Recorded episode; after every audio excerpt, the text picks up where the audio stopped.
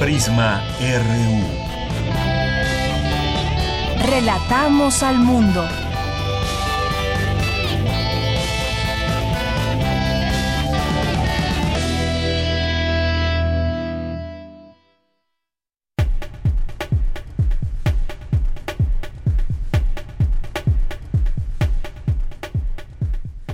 ¿Qué tal? Muy buenas tardes. Gracias por estar con nosotros y sean todos ustedes bienvenidos a este día, empezando la semana juntos, lunes 18 de noviembre del año 2019, un día festivo para mucha gente, para todos los estudiantes, mucha gente que se encuentra en su casa o todavía disfrutando de este puente largo que desde el viernes, desde el viernes fue festivo para muchos, no para todos, pero sí en, en las escuelas, en muchas escuelas de nuestro país. Bueno, pues estamos de regreso, por supuesto, el equipo de Prisma RU para llevar hasta ustedes la propuesta de este día, lunes 18, donde vamos a platicarles, vamos a platicarles, vamos a continuar hablando sobre Bolivia, lo que ha sucedido en las últimas horas, en los últimos días, cómo se van acomodando las cosas en este en este panorama tan terrible donde se sabe y se ve a través de algunos videos, algunos medios de comunicación que así lo informan, que se está llevando a cabo represión hacia manifestantes en eh, Bolivia, manifestantes que están pidiendo que, pues bueno, les dan incluso un ultimátum de 48 horas para que se retire del cargo a Yanin, Yanin Áñez, que es la nueva presidenta eh, hasta que se convoquen elecciones para Bolivia. Y bueno, pues han dado este ultimátum distintos grupos de manifestantes también. Y vamos a analizar eh, este tema con Alberto Betancourt. Ustedes ya lo conocen, Alberto Betancourt es doctor en historia, es profesor de la Facultad de Filosofía y Letras de la UNAM, es coordinador del Observatorio del G20 de la misma facultad. Él estuvo recientemente en Bolivia y bueno, pues nos va a platicar sus perspectivas, su análisis sobre lo que está sucediendo, sobre manifestaciones indígenas que pues hemos visto en estos últimos días, en particular una, eh, una serie de manifestaciones que marchaban hacia Cochabamba para protestar contra el golpe de Estado y que fueron reprimidas por el ejército boliviano. Vamos a platicar con él de estas varias eh, ópticas y pues puntos de vista que se pueden generar con respecto respecto a lo que sucede en este país y además un entorno también muy interesante, un entorno internacional. Se ha hablado, por ejemplo, del litio que tiene Bolivia, así que vamos a hablar, vamos a hablar de ello con con Alberto Betancourt en unos momentos más. Margarita Castillo hoy nos preparó también un trabajo sobre esto, sobre Evo Morales y algunas palabras en su momento de Eduardo Galeano y nos va a presentar el día de hoy. Vamos a tener también, ya esto en nuestra segunda hora, una entrevista con el maestro Luis Hurtado Razo, que es académico de la Facultad de Ciencias Políticas y Sociales de la UNAM y es director general de Comunicación Política Aplicada. Él pues lleva a cabo distintos estudios de cómo utilizan las redes eh, sociales los mexicanos y en esta ocasión nos va a platicar cómo se informan los mexicanos, esto vinculándolo a los sucesos que se están dando en los últimos días. Así que él nos visitará aquí en la cabina para platicarnos largo y tendido sobre este tema. Y también tendremos, hoy es lunes de Cartografía RU con Otto Cázares, estará aquí con nosotros en unos momentos más, bueno, en nuestra segunda hora. Y también las actividades que hay, hoy no, pero sí los siguientes días en la sala Julián Carrillo. Así que esto y más tendremos hoy, como siempre, información cultural, nacional e internacional. No se lo pierdan. Eh, yo me yo soy de Yanira Morán, no me presenté a nombre de todo el equipo que estamos trabajando en este día festivo. Le mandamos saludos y ojalá que nos acompañe de aquí a las 3 de la tarde. Recuerden también que nuestro número aquí en cabina es el 5536-4339 y nuestras redes sociales son arroba prisma.ru en Twitter y prisma.ru en Facebook. Así que desde aquí relatamos al mundo. Relatamos al mundo. Relatamos al mundo.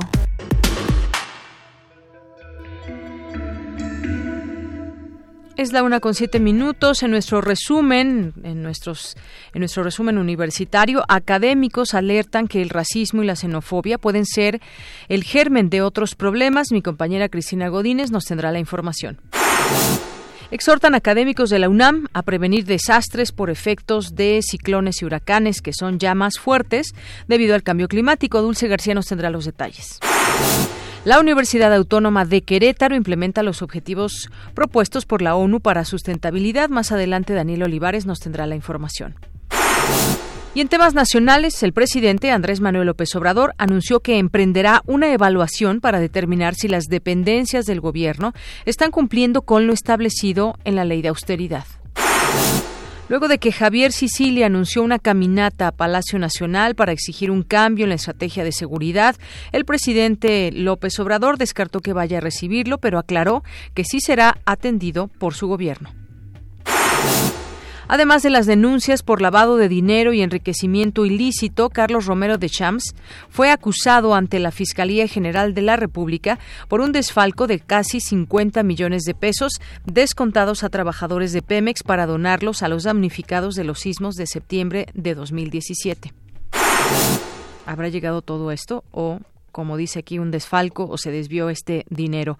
En más información, la Secretaría de la Defensa Nacional gastó 9 mil millones de pesos entre enero y septiembre en el proyecto del Aeropuerto Internacional de Santa Lucía sin que se conozca el destino detallado del 98% de esos recursos.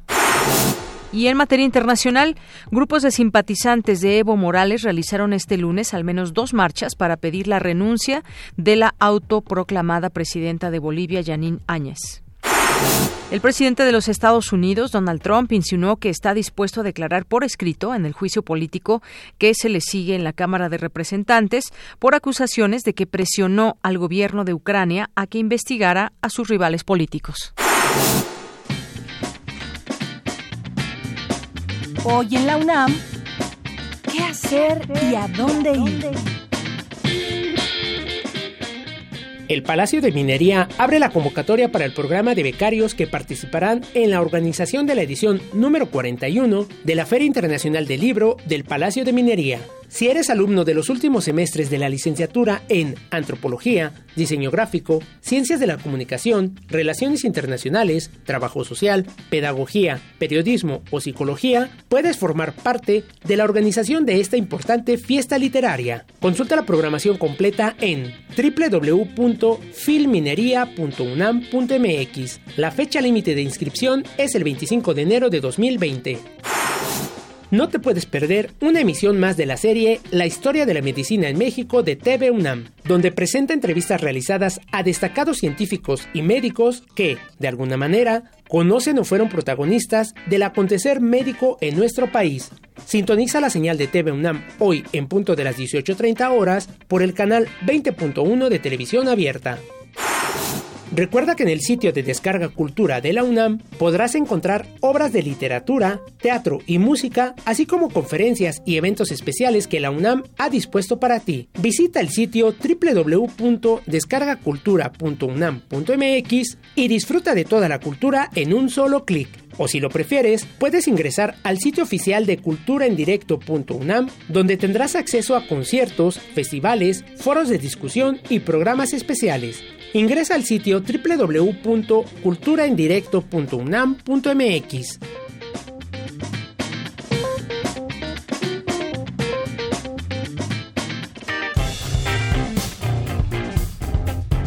Campus RU. Entramos hoy a nuestro campus universitario luego del ataque violento y sistemático por parte de grupos encapuchados que atentaron contra las instalaciones universitarias el pasado jueves 14 de noviembre. Las directoras y los directores de las entidades académicas de la UNAM expresan su más enfática condena por el uso de la violencia y la intromisión de grupos delincuenciales en los campus y se solidarizan con el rector Enrique Graue Vigers en su defensa de la Universidad Nacional. Le leo el texto íntegro que hoy publica en su página la UNAM dice, tras la marcha pacífica convocada el jueves 14 de noviembre para exigir justas medidas contra la violencia de género, que sin duda deben ser atendidas, nuestra universidad fue objeto del ataque violento y sistemático por parte de grupos encapuchados que atentaron contra las instalaciones universitarias. Destruyeron vidrieras, vulneraron uno de nuestros murales emblemáticos, patrimonio de la humanidad, saquearon y destrozaron la librería Enrique González Casanova, robaron pertenencias de los trabajadores y amenazaron al rector de la universidad. Siguiendo el ejemplo de las y los jóvenes universitarios que se organizaron para reintegrar los libros saqueados a la librería, debemos mostrar nuestra unidad frente a la violencia de género y la violencia ejercida por estos grupos en contra de nuestra casa de estudios. Como miembros de la comunidad universitaria, las directoras y los directores de las entidades académicas condenamos enfáticamente el uso de la violencia y la intromisión de estos grupos delincuenciales en nuestros campus y nos solidarizamos con el rector doctor Enrique Graue en su defensa de la Universidad Nacional. Este es el texto íntegro que hoy se publica y que se puede ver ahí en su página en la página de la UNAM. Bien, pues continuamos ahora con mi compañera Dulce García. Suplementos de aceite de oliva para el ganado mejora el sabor y calidad de los lácteos, asegura Universitario. Descubramos de qué se trata. Adelante, Dulce. Deyanira, muy buenas tardes a ti al auditorio de Prisma RU. Alimentar a animales productores de leche con residuos desaprovechados en la producción de aceites de oliva, pescado y palma permitiría obtener lácteos con mejor calidad lípida, es decir, grasas. Así lo afirmó Einar Vargas Bello Pérez, egresado de la Facultad de Medicina, Veterinaria y Zootecnia de la UNAM. Luego de haber alimentado así a vacas con las que trabajó, Einar midió los efectos de su leche y quesos y encontró que poseían mayores niveles de ácido oleico y menores niveles de ácidos grasos saturados e índices aterogénicos, los cuales han sido relacionados con problemas en las arterias humanas. Repitió el ejercicio con vacas tipo Holstein y obtuvo los mismos resultados, sin alterar el sabor y olor de esos productos. Así lo relató ante alumnos y profesores del programa de apoyo a estudios de posgrado. Prácticamente creo que venimos entendiendo que la leche se debe a la grasa, principalmente porque es un motor económico para el ganadero, para la tecnología del lácteo y para el consumidor también. El consumidor, incluso en México, cada vez está más educado y busca características más allá de simplemente nutrirse, busca bioactividad. Y esto es lo que viene a resolver el tipo de proyectos que nosotros tenemos. Nosotros hemos de cierta forma respondido a nivel in vivo, a nivel in vitro, a nivel químico, sensorial, a nivel de consumidores, de nutrigenómica y de microbioma ruminal. Lo que sabemos hasta ahora es que los subproductos agrícolas, sobre todo los enfocados a las oleaginosas, tienen bastante potencial y pueden ser muy buenas alternativas y económicamente hablando son factibles. De visita en esta casa de estudios donde ofreció la conferencia de la granja al plato, grasa láctea vista desde diferentes ángulos, explicó que a raíz de su titulación en la UNAM ha realizado múltiples estudios relacionados con la nutrición de vacas y que han abarcado desde el nivel molecular hasta las características tecnológicas de productos lácteos. El investigador precisó que aún es necesario hacer análisis de largo plazo, por lo que junto con su equipo revisa otros efectos como la presencia de arqueas, microorganismos que han sido relacionados con la producción de metano en organismos vivos. Hasta aquí el reporte. Muy buenas tardes. Gracias, Dulce. Muy buenas tardes.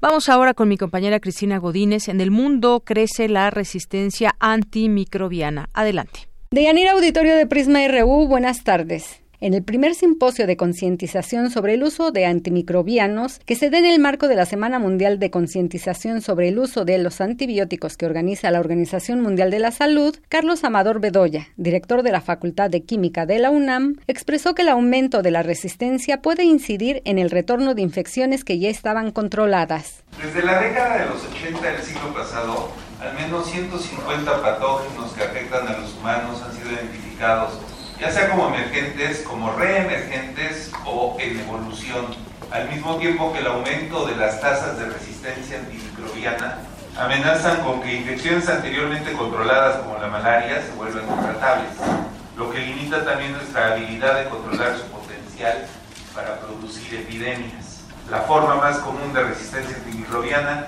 es la resistencia de bacterias importantes a los antibióticos.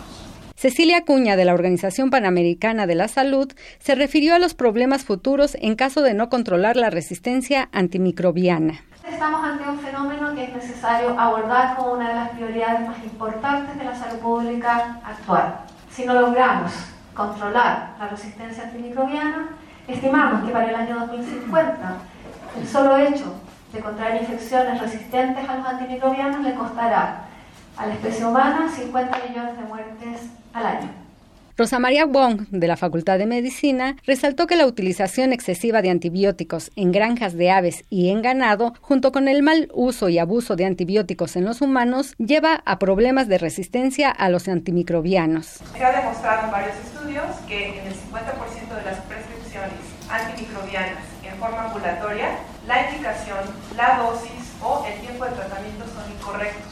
El incremento de la resistencia antimicrobiana lleva a infecciones recurrentes, graves, mortales y la resistencia antibiótica causa entre el 30 y 44% de incremento en la mortalidad y varios estudios han demostrado que es muy importante los programas de control de antibióticos en los hospitales, así como la vigilancia de la resistencia antimicrobiana, por lo que es muy importante poder realizar vigilancia epidemiológica a nivel local, regional e institucional. Deyanira, este es mi reporte. Buenas tardes.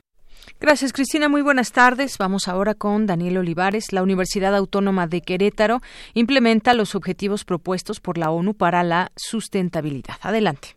Hola, ¿qué tal, Deyanira? Muy buenas tardes a ti y a nuestro amable auditorio. Con el objetivo de hacer frente al cambio climático, la Universidad Autónoma de Querétaro se propuso desde marzo de este año cumplir los 17 Objetivos del Desarrollo Sostenible propuestos por la Organización de las Naciones Unidas el 25 de septiembre de 2015, cuando más de 150 líderes mundiales asistieron a la cumbre de la ONU para el Desarrollo Sostenible, con el objetivo de aprobar el documento Transformar nuestro mundo, la Agenda 2030. La idea de aterrizar e implementar los 17 objetivos fue del doctor Omar Chávez Alegría, coordinador de gestión para la sustentabilidad de esta entidad educativa, quien nos explica cómo surgió la idea. A mí me piden entrar a la coordinación el primero de marzo de este año y lo primero que le planteo a la rectora, a la doctora Teresa García, pues que tenemos que empezar a, trabajar en esos 17 objetivos y dentro de esos 17 objetivos el, el primero que, que a mí me llamó la atención este, trabajar directamente en la universidad como parte de gestión precisamente que tiene el nombre de la coordinación es en alianzas para lograr objetivos que es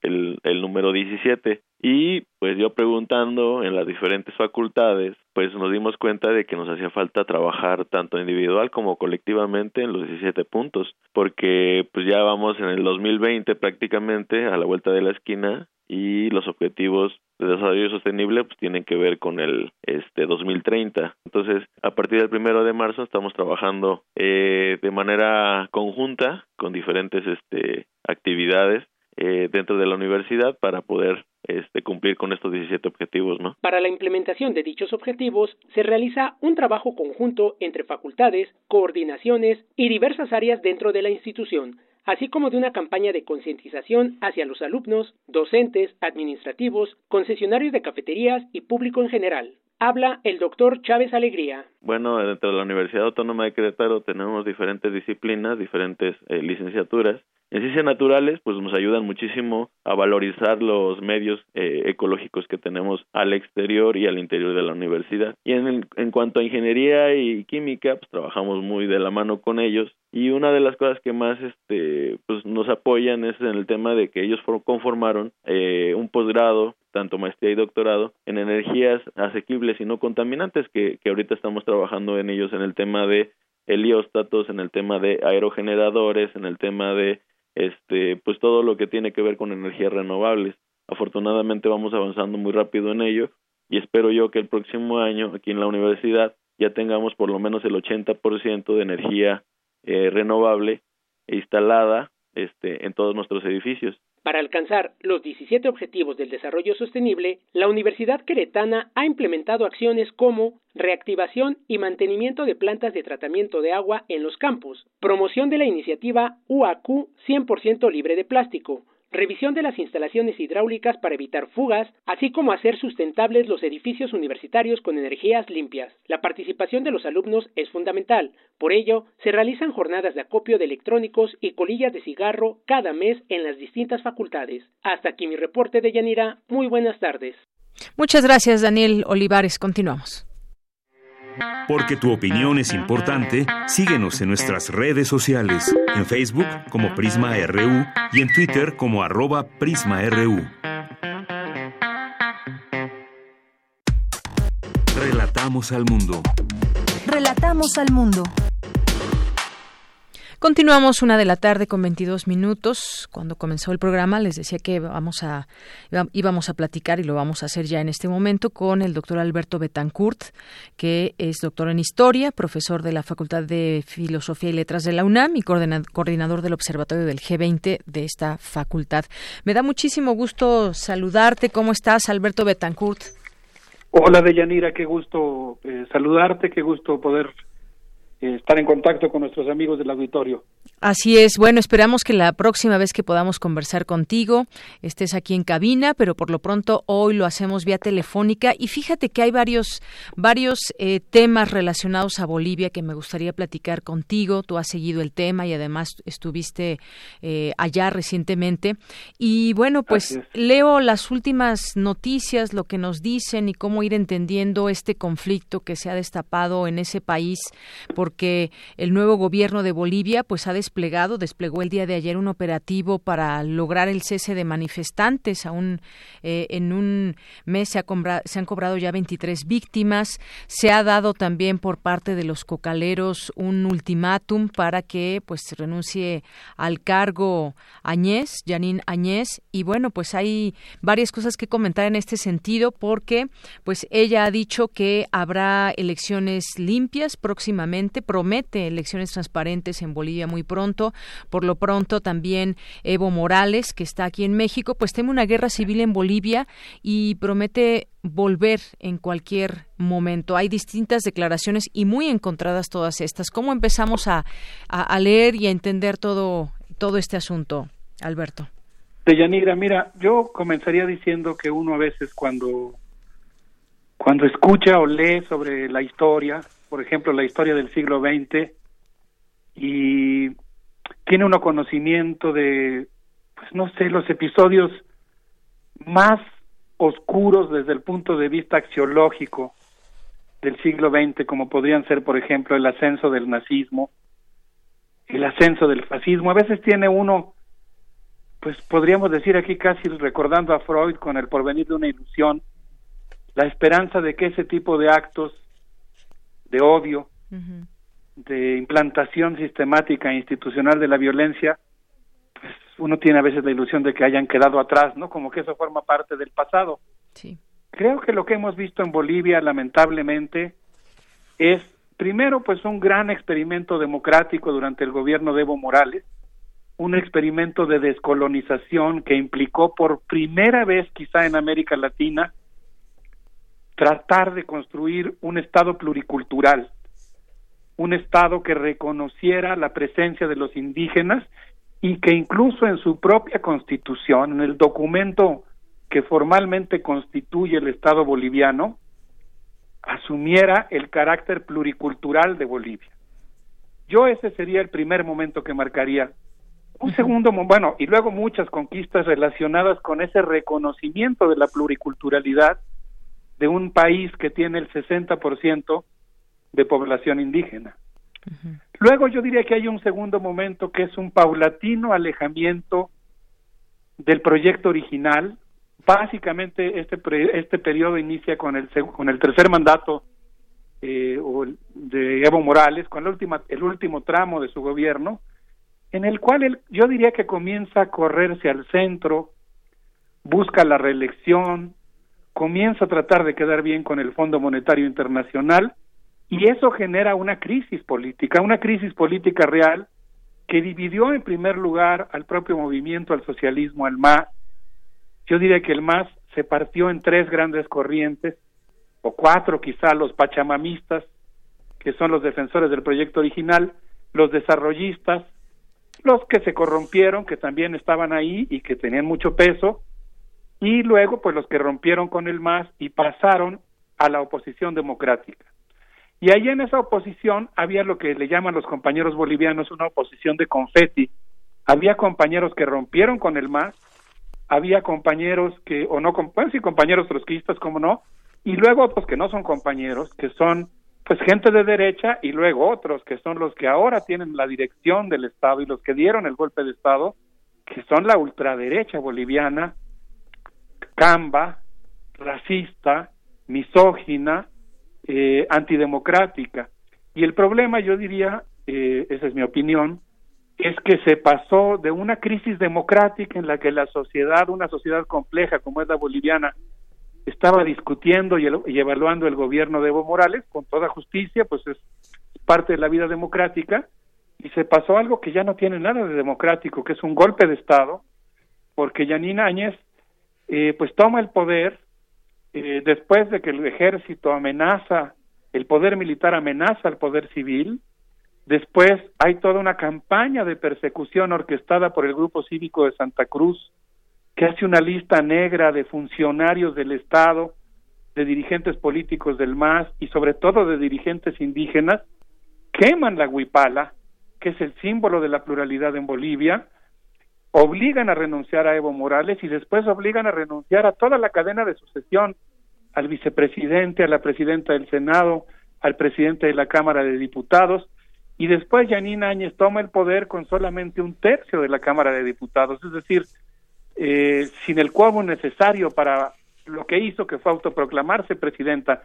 Y luego, para colmo, de Yanira, pues este autoproclamado gobierno que forma parte de este bloque cívico, militar, policiaco, pues emite un decreto en el que autoriza a las Fuerzas Armadas a restaurar el orden e incluso abrir fuego en contra de la multitud.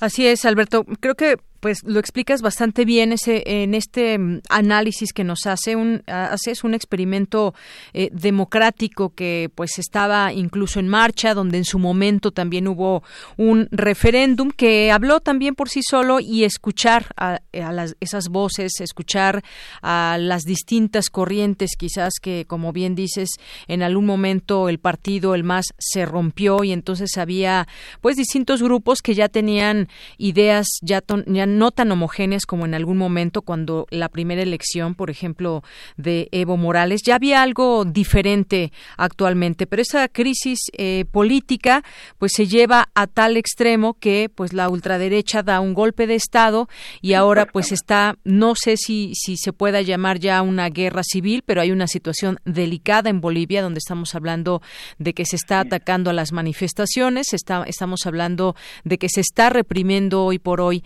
en Bolivia y eso es muy delicado porque hasta donde sabemos, hasta donde se sabe, las consignas son de las manifestaciones van a seguir. Por supuesto que avisorando un poco estas 48 horas que dan los cocaleros de Bolivia, pues evidentemente no serán escuchadas, por supuesto, ni se retirará del, poder Yanín Añez, ¿no?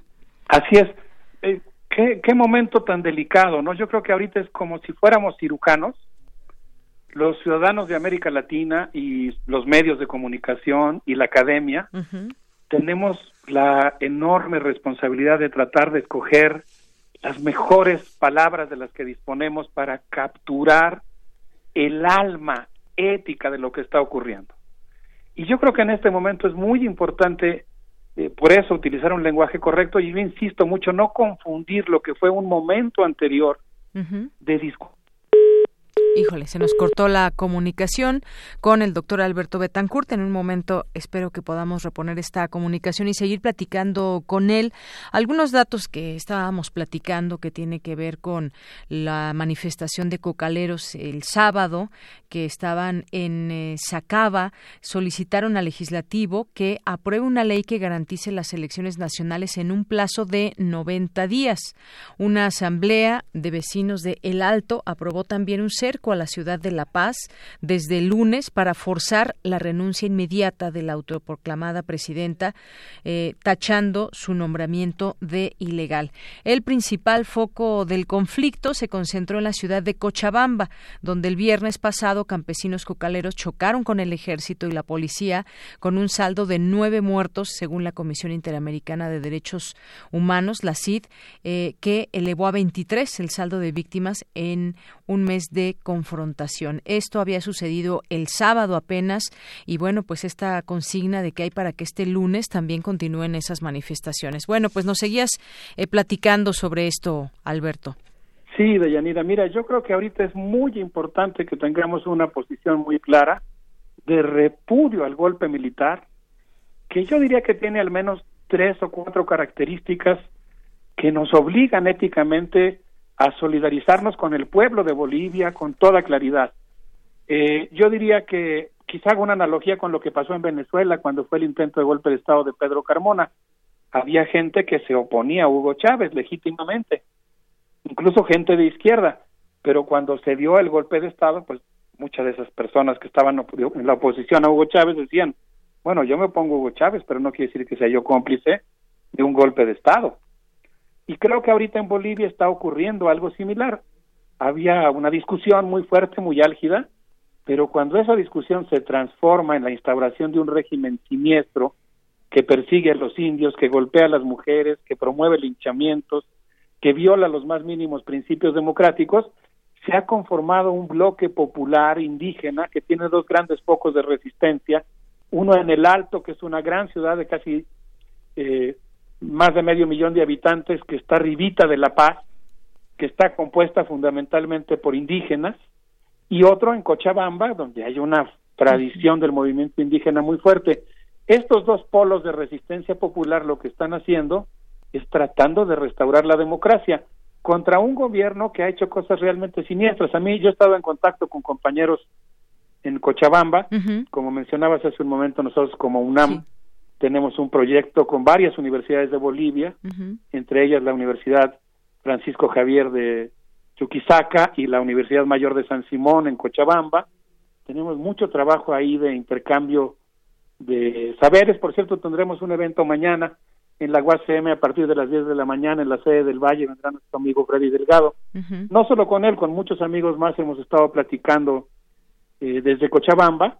Ellos nos cuentan lo que está ocurriendo allá y nos decían, por ejemplo, que hubo una gran manifestación de los golpistas y esa manifestación dejó llena la ciudad de Cochabamba de pintas que decían indios pestilentes, que hacen aquí?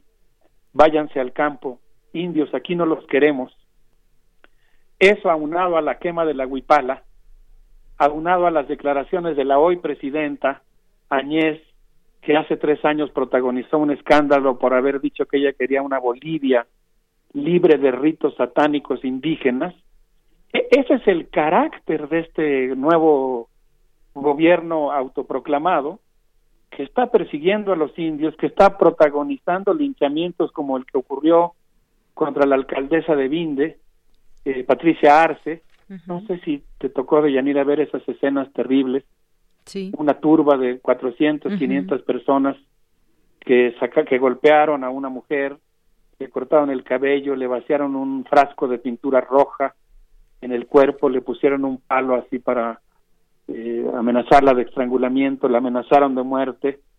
A mí me impactó mucho, la verdad yo comentaba la otra vez en el primer movimiento que, pues, no sé, de repente tengo uno tanta violencia en la red que lamentablemente si no se pone uno en guardia éticamente se acostumbra a ella. Pero hay cosas a las que no nos podemos acostumbrar y esta violencia contra las mujeres, como la que está ejerciendo este esta ala misógina, que es la que tomó el poder, pues es muy preocupante. Por eso yo creo que hay que celebrar la enorme movilización popular de un pueblo que está diciendo que quiere seguir siendo pluricultural, que quiere que se escuche la voz de los indígenas, que haya una Bolivia plural, como la propia Huipala con sus diferentes colores, una Bolivia que reconozca que hay pues personas de muchas culturas, ¿no?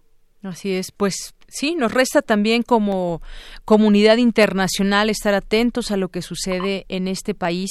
Y bueno, eh, hay otra cosa también, Alberto Betancourt. Eh, Evo Morales ha declarado que, pues, decía hace un momento yo, que teme una guerra civil en Bolivia y promete volver en cualquier momento. No sé qué tanto sea posible esto, eh, pues bueno, si no hay órdenes de aprehensión en todo caso en su país, que se le acuse de algún delito en específico como el de fraude, por ejemplo.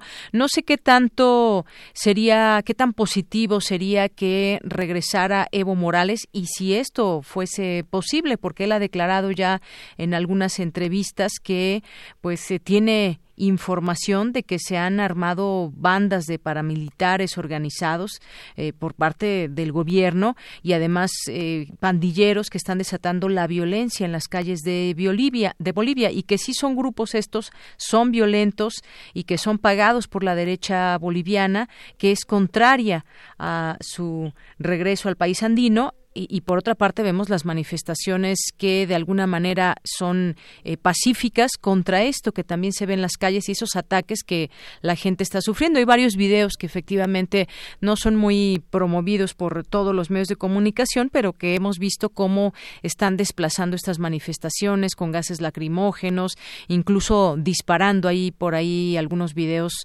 muy fuertes de, de violencia, como hace un momento decías, Alberto. Sí, lamentablemente yo me temo que hay dos videos que constituyen lo que podríamos llamar documentos históricos, audiovisuales, de que marcan el carácter de este grupo que ha tomado el poder, que tenemos que, efectivamente, yo creo que todos tenemos la obligación, obligación ética en el mundo de, de tratar de revertir eso que están haciendo.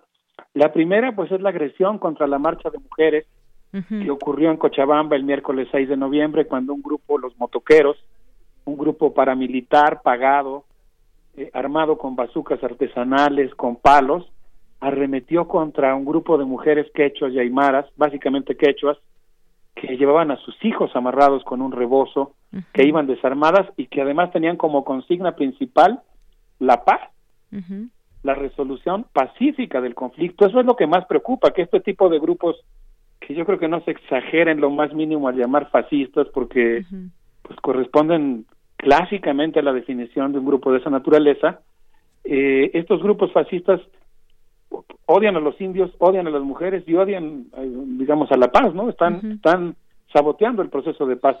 El otro video que yo eh, mencionaría, o el grupo de videos, pues es el que empezó a circular el viernes por la tarde, cuando una marcha indígena pacífica que venía del grupo de que estaba en la ciudad de Sábaca, son indígenas quechuas que vienen con una lógica de movilización campesina, con sus familias, con sus hijos, con sus mujeres, con los abuelos, va toda la familia marchando a la ciudad de Cochabamba para exigir la restauración de la democracia. y fue salvajemente reprimida, el ejército disparó armas de fuego de alto calibre en contra de la multitud. Y están las escenas de las víctimas. Yo creo que en este momento básicamente de Yanir en relación a lo que comentabas o preguntabas un poquito es, yo creo que digamos puede haber varios cursos posibles. El más preocupante sería que se consolide el grupo, el golpe de Estado, que ese bloque que odia a los indios, que ha, que ha entrado al Palacio de Gobierno con la Biblia en la mano, pero con la con la peor lectura de la Biblia, que es la fundamentalista, digamos, la que excluye a otras culturas, la que hace una lectura de la Biblia de los ricos, digamos, ese grupo se consolide, que logre enraizar en la comunidad internacional, que sea reconocido por instituciones que se convertirían en cómplices de un golpe fascista, no sería la primera vez, pero sería muy preocupante, y que además pues arraigue también en la propia sociedad boliviana, que logre consolidar un grupo mínimo de personas, pero un andamiaje así, institucional que sostenga el golpe. Esa es una posibilidad. Me decían mis amigos que han pasado a la clandestinidad, que están borrando sus páginas de Facebook, que se están retirando de las redes, pues que hay listas negras que están persiguiendo a las personas, sacan fotografías de tus publicaciones en Facebook y después van a tu casa y te persiguen y te golpean por ser comunista, por ser de izquierda, por ser indio. Entonces, si el miedo logra acobardar a la sociedad boliviana o si esta, este discurso de odio adquiere cierta legitimidad internacional, provocando una cierta confusión como si lo que hubiera fuera una discusión democrática en Bolivia, pues sería un escenario. El otro escenario es que la fuerza eh, indígena popular, que es la mayoría de la población en Bolivia, logre revertir el golpe. Desde mi punto de vista sería lo más deseable. lo más deseable y quizás lo más difícil también, ¿no? Pues suena difícil, aunque el movimiento es muy fuerte. Sí. Me decía un amigo que hablé con él por teléfono ayer que estaba en Cochabamba, también que me pidió no mencionar su nombre, que pues es difícil sostener la movilización porque pues qué va a comer la gente, dónde se va a guarecer. Pero yo, ¿sabes qué diría de Yanira? Que sí, me mantiene con esperanza. Que nosotros normalmente no conocemos la fuerza, la inteligencia, la tenacidad de un sujeto político de América Latina, que es el movimiento indígena boliviano. Y yo creo que más allá del más, no, no se trata de una fuerza política pro Evo Morales, se trata de una fuerza política que forma parte de la sociedad boliviana y que tiene 500 años de resistencia y que yo creo que no se va a dejar tan fácilmente arrebatar las conquistas y dejar que se instaure una dictadura eh, racista. Un tercer escenario, que es el que me temo que es más probable, es que se empantanen las fuerzas golpistas y las defensoras de la democracia y el conflicto se prolongue, se pudiera convertir efectivamente en una guerra civil y eso pues sería terrible porque estaríamos en un escenario que nos llevaría varias semanas, meses, quizá años de un conflicto que salpicaría de sangre América Latina entre una fuerza muy oscura y pues los defensores de la democracia que tendrían que pasar muchas penurias, ¿no? Para volver a una sociedad mínimamente tolerante, civilizada, democrática, en la que se respete a las mujeres y a los indios. Así es. Bueno, pues veamos qué escenario, qué escenario es el que hacia el hacia el cual vamos, porque también, pues, eh, este asilo que tiene Evo Morales aquí en México, pues tampoco se puede perpetuar. No sabemos cuánto tiempo. Él da declaración ahora que puede volver y pronto. Eh, vamos a ver todos estos escenarios, cómo se van moviendo las cosas. Y bueno, ya nosotros también en su momento platicaremos. Hay otra parte del análisis que ya no nos da tiempo a hacer, pero la industrialización del litio en Bolivia motivó el golpe. Es una pregunta que queda y que por lo pronto esta nota de página 12 se hacía con respecto a todo lo que está pasando. ¿Qué, cómo, cómo se mueve también estos intereses que tienen que ver con intereses económicos muy, muy fuertes. Pero eso, pues lo dejamos para otro momento. Alberto, no sé si quieras agregar algo más para despedir. Sí, si me permites un comentario de cinco segundos. Yo creo que estamos ante una de las páginas eh, más generosas de la diplomacia mexicana, con el gesto que tuvo de darle asilo al presidente Evo Morales, eh, que no habría que confundir el apoyo a la democracia con renunciar a pues hacer un balance crítico de su gobierno, de su figura, pero creo sin ambigüedades que en este momento eh, lo que está en curso es un golpe de Estado y, el brindar asilo es una manera de decir que nosotros como país no vamos a ser cómplices de un gobierno que llegó eh, ilegítimamente al poder y que está persiguiendo a los indios en un continente en el que lo que necesitamos es construir una sociedad pluricultural inteligente. Así es. No regresar a la época de la extirpación de idolatría. Así es. Bueno, pues ese es el mensaje que, que queda de parte del gobierno mexicano y de mucha gente que está apoyando ese asilo, otros más no. Como tú sabes, esa es una opinión polarizada también aquí en nuestro, en nuestro país, que más que otra cosa lo, lo veo también como muy ideologizante todo esto que está eh, sucediendo. Quienes están a favor son los de derecha, bueno, quienes están en contra del asilo, quienes están a favor es más gente de izquierda y bueno, pues situaciones que hemos visto ya en otros momentos. Alberto Betancourt, pues muchísimas gracias por estar con nosotros hoy aquí en Prisma RU. Deyanira, muchísimas gracias por el espacio, un abrazo para ti, un saludo muy afectuoso para todos nuestros amigos de la, de la universidad. Claro que sí, un abrazo para ti también, Alberto, hasta luego. Gracias. Muy buenas tardes. Fue Alberto Betancourt Posada, doctor en Historia, profesor de la Facultad de Filosofía y Letras de la UNAM y coordinador del Observatorio del G20 de la misma facultad. Bien, pues vamos a continuar. Queremos escuchar tu voz. Nuestro teléfono en cabina es 55 36 43 39. Porque tu opinión es importante, síguenos en nuestras redes sociales, en Facebook como Prisma RU y en Twitter como arroba PrismaRU. Ya que estamos en ese tema de Bolivia, vamos a escuchar ese trabajo que nos dejó nuestra compañera Margarita Castillo al respecto y que habla sobre Evo Morales. La segunda fundación de Bolivia.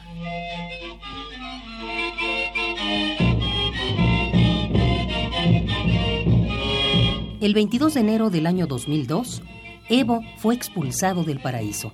O sea, el diputado Morales fue echado del Parlamento.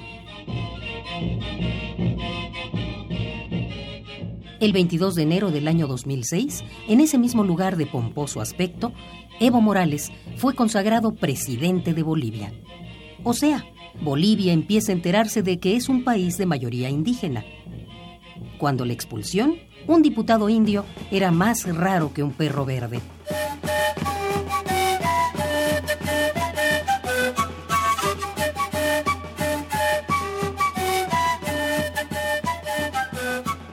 Cuatro años después, son muchos los legisladores que mascan coca, milenaria costumbre que estaba prohibida en el sagrado recinto parlamentario. Mucho antes de la expulsión de Evo, ya los suyos, los indígenas, habían sido expulsados de la nación oficial. No eran hijos de Bolivia, eran no más que su mano de obra. Hasta hace poco más de medio siglo, los indios no podían votar ni caminar por las veredas de las ciudades. Con toda razón, Evo ha dicho en su primer discurso presidencial que los indios no fueron invitados en 1825 a la fundación de Bolivia. Esa es también la historia de toda América, incluyendo a Estados Unidos. Nuestras naciones nacieron mentidas.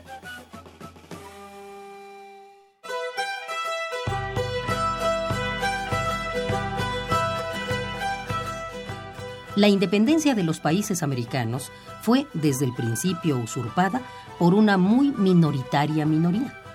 Todas las primeras constituciones, sin excepción, dejaron afuera a las mujeres, a los indígenas, a los negros y a los pobres en general.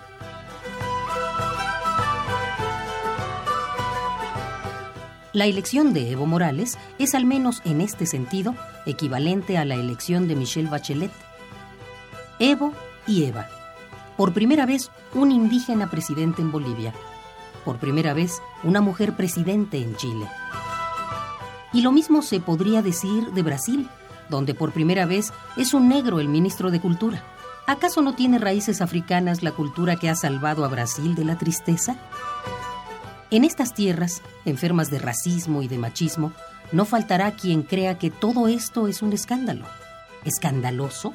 Es que no haya ocurrido antes.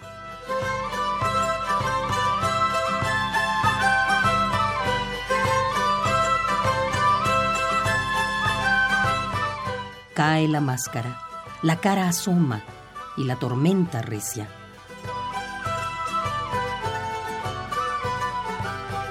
El único lenguaje digno de fe es el nacido de la necesidad de decir.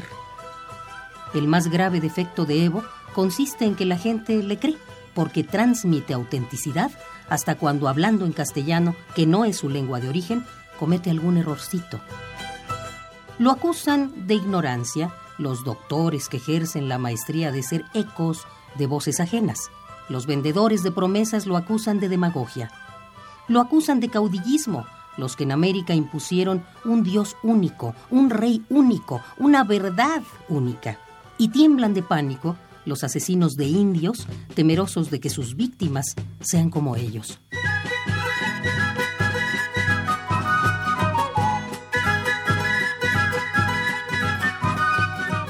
Bolivia parecía ser no más que el seudónimo de los que en Bolivia mandaban y que le exprimían mientras cantaban el himno.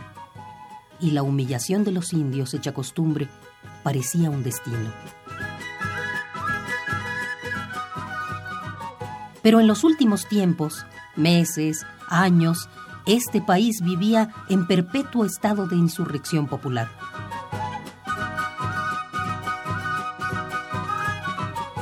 Ese proceso de continuos alzamientos que dejó un reguero de muertos culminó con la guerra del gas, pero venía de antes, venía de antes y siguió después, hasta la elección de Evo contra viento y marea.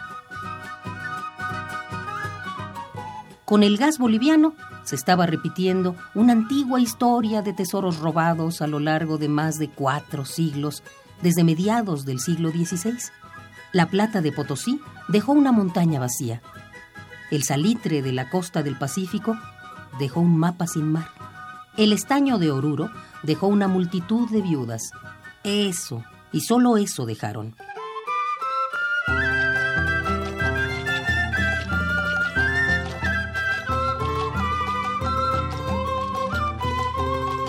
Las puebladas de estos últimos años fueron acribilladas a balazos pero evitaron que el gas se evaporara en manos ajenas. Desprivatizaron el agua en Cochabamba y La Paz. Voltearon gobiernos gobernados desde afuera y dijeron no al impuesto al salario y a otras sabias órdenes del Fondo Monetario Internacional.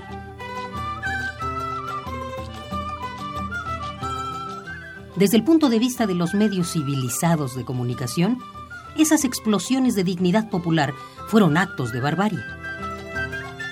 Mil veces lo he visto, leído, escuchado. Bolivia es un país incomprensible, ingobernable, intratable, inviable. Los periodistas que lo dicen y lo repiten se equivocan. deberían confesar que Bolivia es, para ellos, un país invisible. Nada tiene de raro. Esa ceguera no es solamente una mala costumbre de extranjeros arrogantes.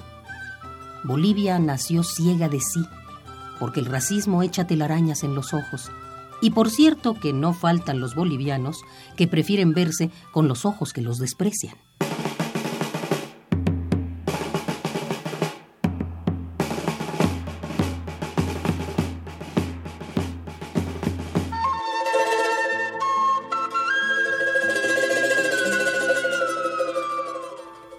Por algo será que la bandera indígena de los Andes rinde homenaje a la diversidad del mundo. Según la tradición, es una bandera nacida del encuentro del arco iris hembra con el arco iris macho.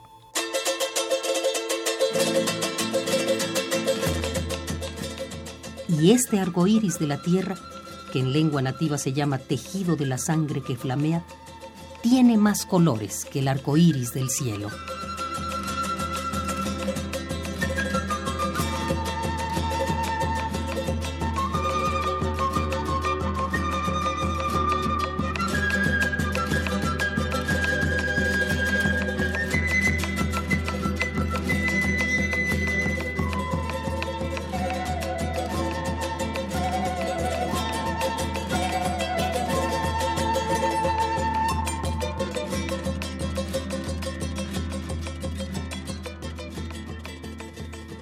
La segunda fundación de Bolivia, Eduardo Galeano.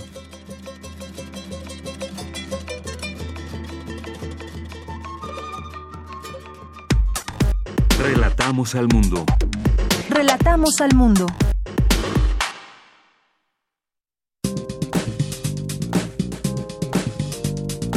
Cultura RU.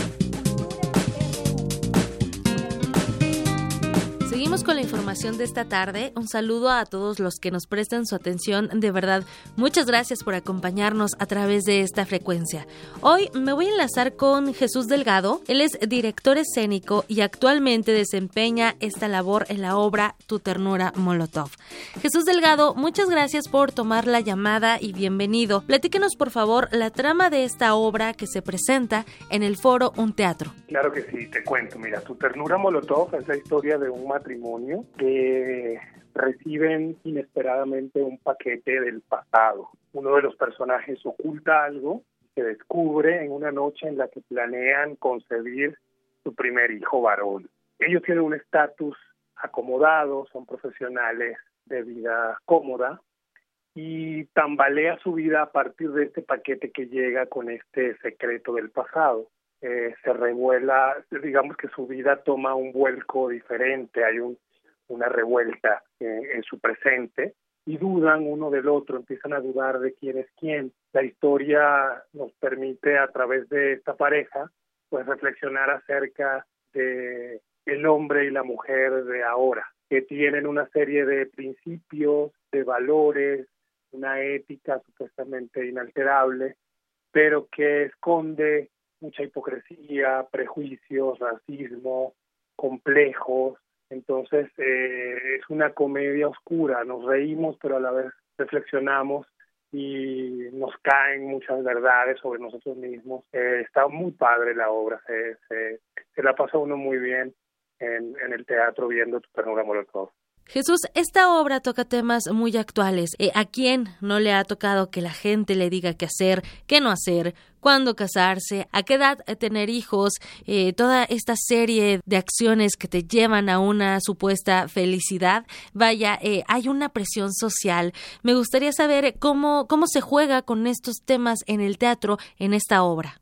Totalmente, mira, la obra tiene que ver con eso, con eso que la sociedad nos dice que debemos ser con esos arquetipos de que a cierta edad nos debemos casar, a cierta edad debemos tener un hijo y qué cosas nos hacen exitosos en el mundo de hoy. Eh, es una obra que se escribió en el año 2002. El autor, Gustavo un dramaturgo muy importante de origen venezolano, pero que reside en España desde hace muchos años ya, eh, quedó muy impactado con la tragedia del atentado a las Torres Gemelas y a partir de eso escribe una obra en donde el mundo occidental representado por esta pareja eh, tiene contactos con el Islam y organizaciones terroristas en el pasado. Entonces, eh, pues de alguna manera nos hace darnos cuenta que hasta en un hecho como ese, que hemos siempre pensado que es eh, totalmente responsabilidad de un conflicto que no es nuestro y que nosotros no tenemos culpa y que somos víctimas pobres occidentales, que tenemos la cultura correcta, la religión adecuada y todos esos calificativos, eh, pues resulta que tenemos más que ver de lo que creemos, ¿no? Con, esa tragedia y a, partir de esa tragedia, digamos, se nos quiere hacer ver que tenemos mucha responsabilidad del mundo actual. Claro, ¿qué estamos haciendo o incluso qué estamos dejando de hacer? Un punto importante para, para pensar, y eso es lo que nos ofrece el teatro, sembrar una semilla para pensar temas, incluso hacer una retrospectiva. Jesús, ¿dónde y cuándo se presentan? Mira, la obra se presenta en un espacio privilegiado en la colonia Condesa que se llama Un Teatro. Es un espacio cómodo para ir en familia, en pareja, para pasar un rato agradable. Tiene un café, un restaurante afuera. Está frente a la Plaza España, en Nuevo León 46. Un teatro se llama el espacio. Y estamos los sábados y domingos, eh, los sábados a las 7, los domingos a las 6 de la tarde. Los boletos por cartelera de teatro o por la página web de un teatro. Bien, Jesús Delgado, en este espacio, eh, además de dar difusión, también hemos seguido parte de su labor. El año pasado vimos su trabajo en el Castillo de Barba Azul, que formó parte del Festival Impulso. Eh, todo un éxito, bueno, estuvo maravilloso. Sabemos la calidad de los montajes en los que colabora, así que, bueno, a la gente que nos escucha, pues les contamos que esta puede ser una oportunidad para conocer, además de su labor, este proyecto. Qué honor, muchas gracias. Eh, qué bueno, qué bueno que hagan seguimiento y sí, pues me gusta clavarme en los proyectos y estudiar mucho y hacer los trabajos pues desde el corazón para el corazón, ¿no? Y sí, el Castillo de Barba Azul fue un proyecto muy especial el año pasado. La UNAM es una universidad que respeto muchísimo, que, que me encanta, que, que desde mi país, yo soy de Venezuela, llegué aquí hace cinco años.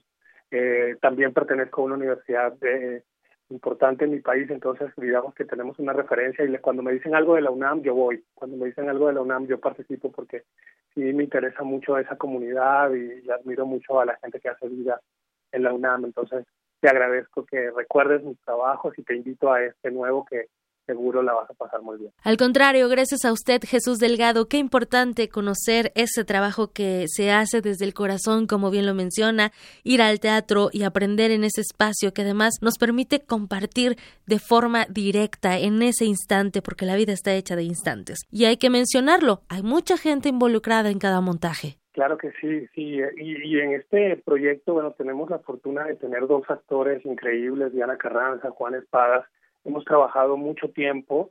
El texto de verdad que es un regalo, es así, de esos textos de humor negro que nos hacen reflexionar, pero mientras nos reímos, que nos van sorprendiendo minuto a minuto, de verdad el público que ha asistido la pasa increíble porque pues eh, no abundan los trabajos así como yo diría que es un trabajo redondo, ¿no? Eh, sí hay, pero no son los que más abundan. Entonces, de verdad, gracias Tamara por el espacio y la invitación y los espero de verdad para que vean tu ternura molotov. Al contrario, Jesús Delgado, gracias por tomar la llamada, gracias por contarnos parte de lo que nuestro auditorio podrá ver y disfrutar en tu ternura Molotov en el foro Un Teatro. Muchísimas gracias. A ti. Gracias, Tamara. Bye. Gracias. Gracias también a ti que nos estás acompañando a través de esta frecuencia y bueno, por hoy me despido y les deseo que tengan una excelente tarde. Bien, pues vamos a hacer un corte de regreso. Recuerden, todavía tenemos mucha información. Vamos a tener aquí con nosotros al, al, maestro Luis Hurtado Razo de la Facultad de Ciencias Políticas y Sociales, quien nos ha platicado de redes sociales y ahora nos platicará también cómo se informan los mexicanos vinculados a vinculado a sucesos que están sucediendo en eh, los últimos días. Vamos a tener la cartografía RU de Otto Cázares, así que con, continúen en esta frecuencia. Vamos a hacer el corte y volvemos.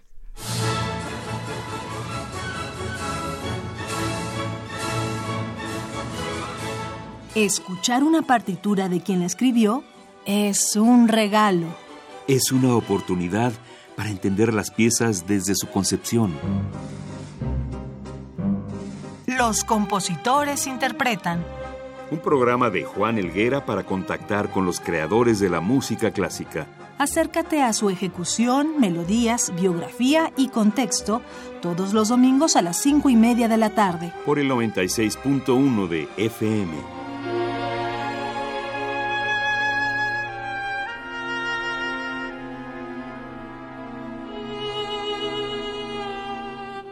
Radio UNAM.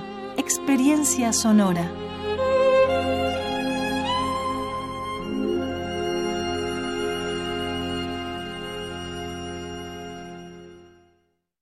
Habla Alejandro Moreno, presidente nacional del PRI.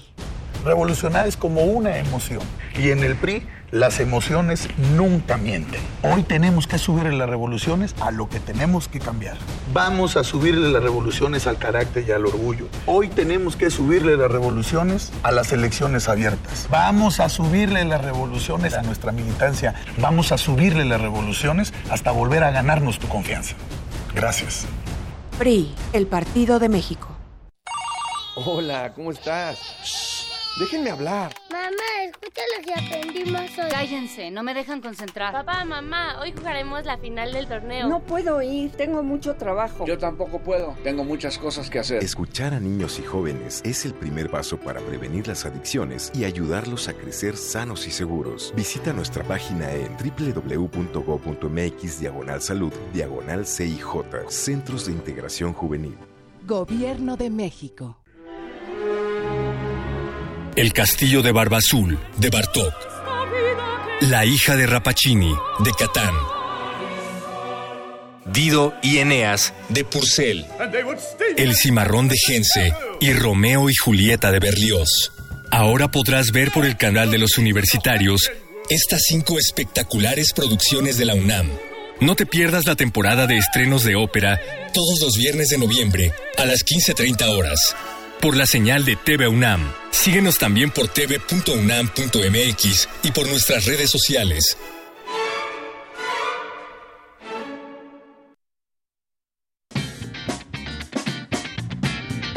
Mañana en la UNAM, ¿qué hacer y a dónde ir?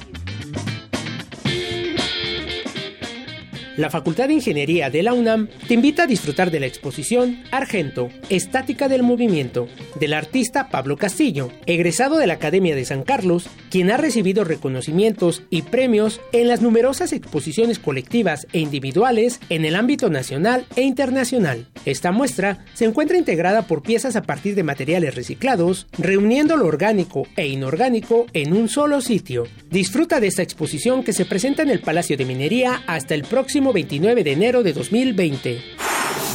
Como parte del ciclo Grandes Voces Internacionales, se llevará a cabo el concierto de la mezzosoprano Elina Garancha, cantante originaria de Letonia, que ha destacado en el ámbito de la ópera internacional. Este concierto se llevará a cabo el próximo 30 de noviembre a las 12 del día en la Sala Julio Bracho del Centro Cultural Universitario.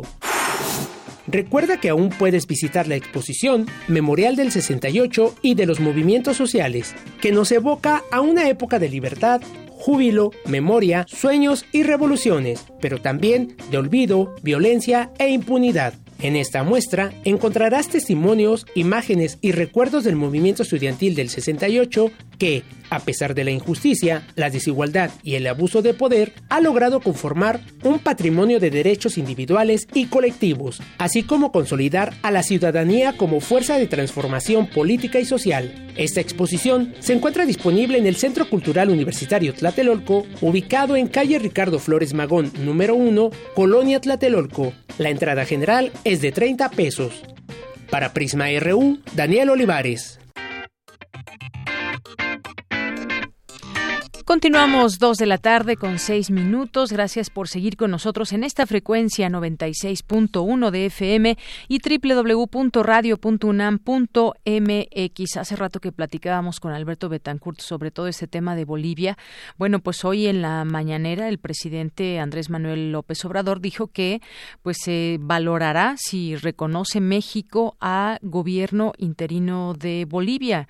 Esto es muy interesante en el sentido de todo caso reconocer una legalidad como están eh, hechas las cosas en Bolivia, quién tenía que tomar las riendas en el país luego de la renuncia de Evo Morales y esta situación tan compleja por decirlo de alguna manera, donde hay manifestaciones hoy por hoy en ese país donde están siendo reprimidas y en donde pues hay en este momento un gobierno interino que tendrá que dar paso a nuevas elecciones. Bueno, pues el presidente López Obrador dijo que México valora si se reconoce o no a Yanín Áñez, autoproclamada presidenta de Bolivia tras la renuncia de Evo Morales. Hoy en su conferencia mañanera dijo que desconoce cuántos países ya hayan reconocido a la presidenta interina recalcó que en México nuestros propios tiempos, por lo que en su momento se tomará una decisión al respecto. Es un proceso y se está valorando y eso corresponde, dijo a la Secretaría de Relaciones Exteriores, que pues hay países, como sabemos, que ya reconocieron, salieron a reconocer el gobierno de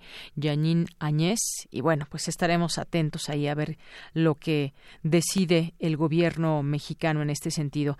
Y bueno, pues el miércoles, el miércoles que es 20 de noviembre y que hoy por eso es festivo porque se recorre el día a, lunes, pues ya está casi todo listo para el desfile que se llevará a cabo en la Ciudad de México, que iniciará ahí en el Zócalo Capitalino a las 11 de la mañana.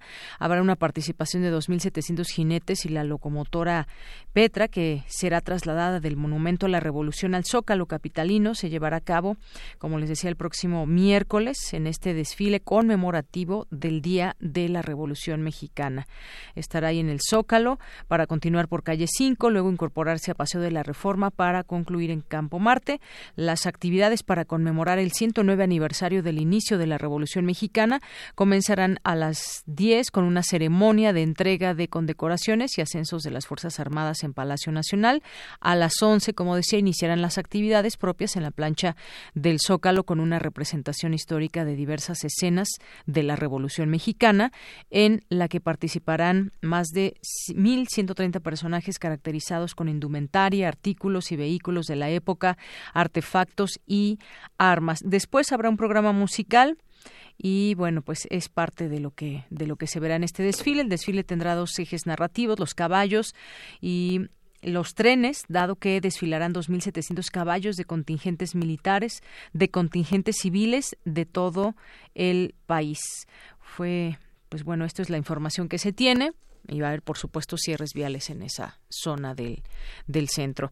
Bien, pues vamos a, vamos a continuar ahora con nuestras redes sociales. Quien anda por aquí en este día festivo, pero muchos de ustedes presentes y nos da muchísimo gusto, muchísimo gusto que estén ahí. César Alberto, Raúl Fraga, les mandamos muchos, muchos saludos. Irma Padilla, Mayra Elizondo, que nos dice gracias por la magnífica cápsula sobre Bolivia de Margarita Castillo. Ojalá la escuche y la sientan muchas personas hizo llorar, pero, pero sé, eh, sé qué razón, pero qué razón tiene el doctor Betancourt de Mundos Posibles al decir que estos pueblos saben resistir, lo han hecho durante siglos. Solidaridad. Gracias, gracias Mayra por tu comentario. Otto Cázares nos va a platicar en un momento más la risa cósmica a 325 años de Voltaire. Es de eso tratará su cartografía del día de hoy, que ya está en un momento por llegar Otto Cázares. El Sarco, aquí le mandamos muchos saludos. Mayra también nos dice aquí preparando la última clase de análisis eh, multicriterio para mis preciosos y preciosas alumnas y alumnos del posgrado de ingeniería. Espero que comience Prisma RU y bueno, gracias por la compañía. Gracias a ti, Mayra, maestra Mayra. Te mandamos muchos saludos y bueno, pues Qué bueno tenerte como maestra. Seguramente tus alumnos lo, lo reconocen. César Soto también por aquí nos dice permanencia en México de Pueblo no son viables las condiciones de seguridad personal y respeto a derechos humanos para el retorno a Bolivia, limitado ante degradación de la lucha social en guerra civil e indígena. Eh, también, muchísimas gracias. Luis Ángel Hurtado, el maestro que estará aquí con nosotros, también aquí presente en redes sociales, un usuario muy activo en sus redes sociales. Eh, también eh, le mandamos muchos saludos a Romana Hernández García, a Abimael y a todos ustedes que estén ahí presentes. De verdad, muchas gracias. Les mandamos un abrazo. Y recuerden, síganos escribiendo arroba Prisma en Twitter, Prisma RU en Facebook y nuestro teléfono es 5536-4339.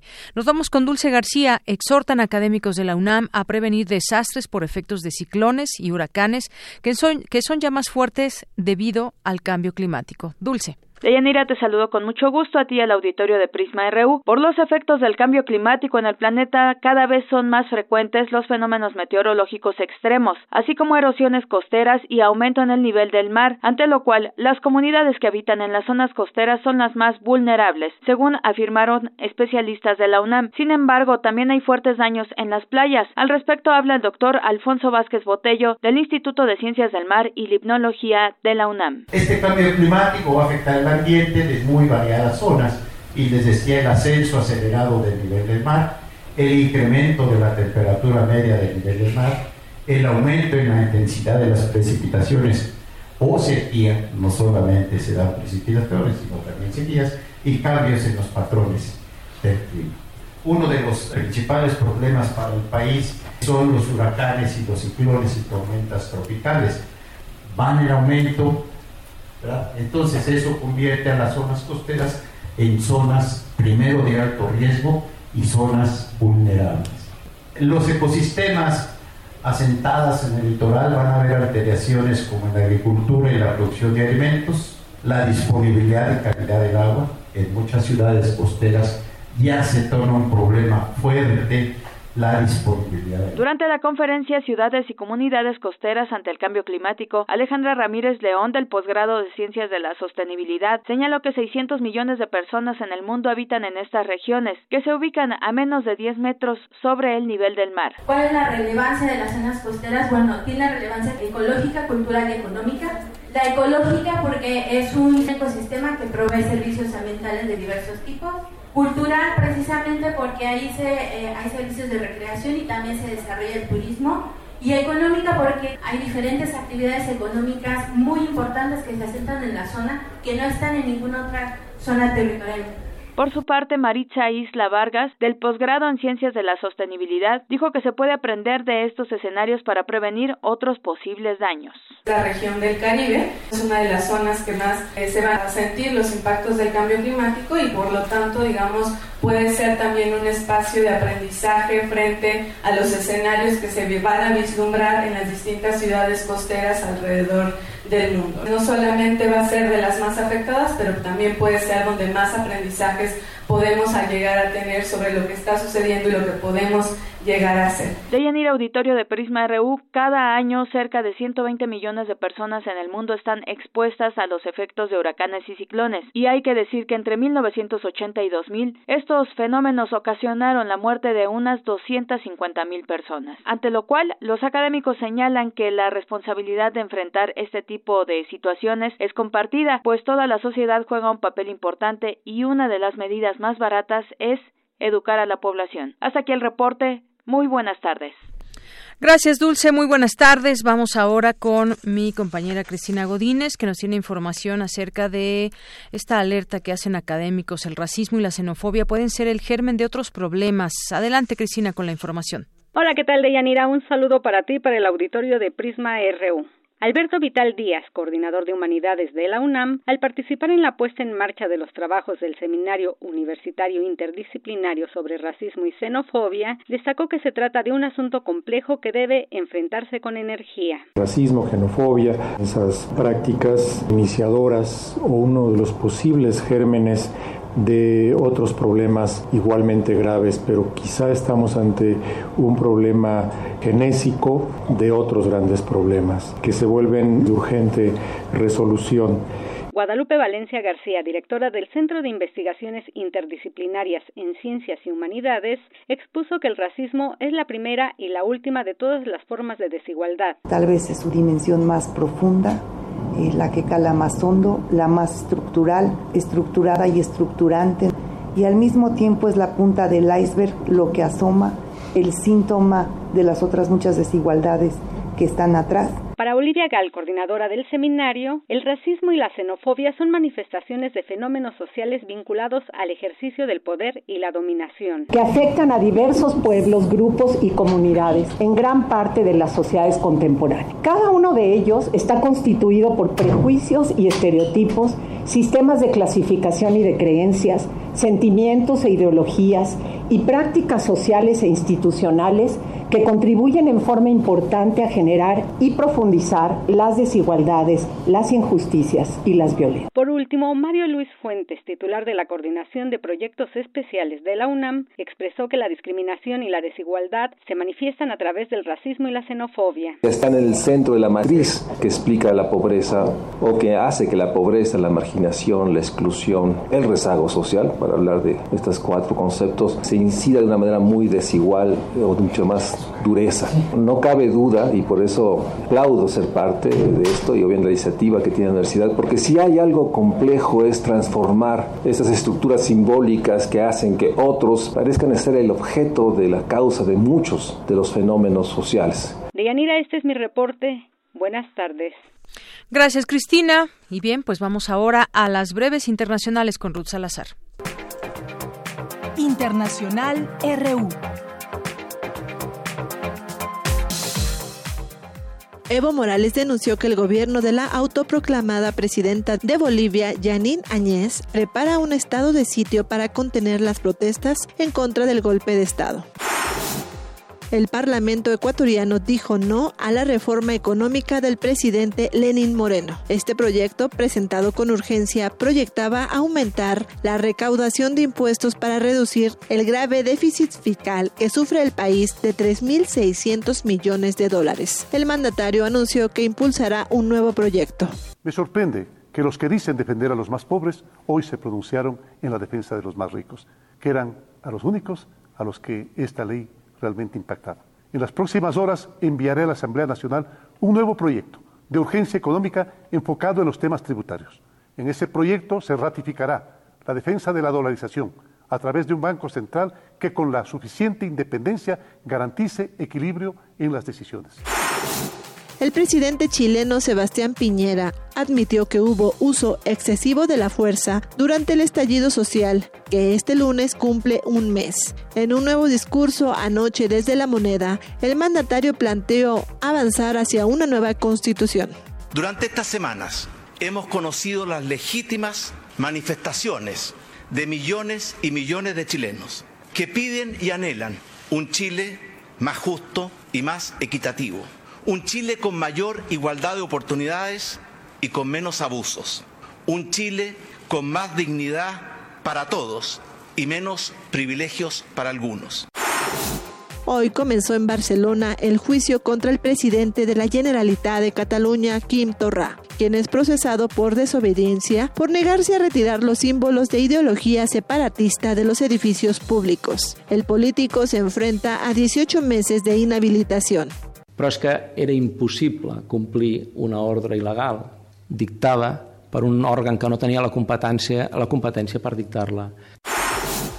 China pidió a Reino Unido y a Estados Unidos que no interfieran en los asuntos internos de Hong Kong. La advertencia es consecuencia de las declaraciones del ministro de Asuntos Exteriores británico, quien expresó su preocupación por la escalada de violencia, mientras la policía de Hong Kong advierte que podría usar balas reales contra los manifestantes. Habla el embajador de Pekín en Londres, Liu Xiaoming, Hemos comunicado nuestra posición a los británicos en lo que respecta a los comentarios irresponsables sobre lo que está ocurriendo en Hong Kong. Creo que cuando el gobierno británico critica a la policía, critica al gobierno de Hong Kong y con ello está interfiriendo en los asuntos internos de China. Dan la impresión de mantener un equilibrio, pero en realidad están tomando partido.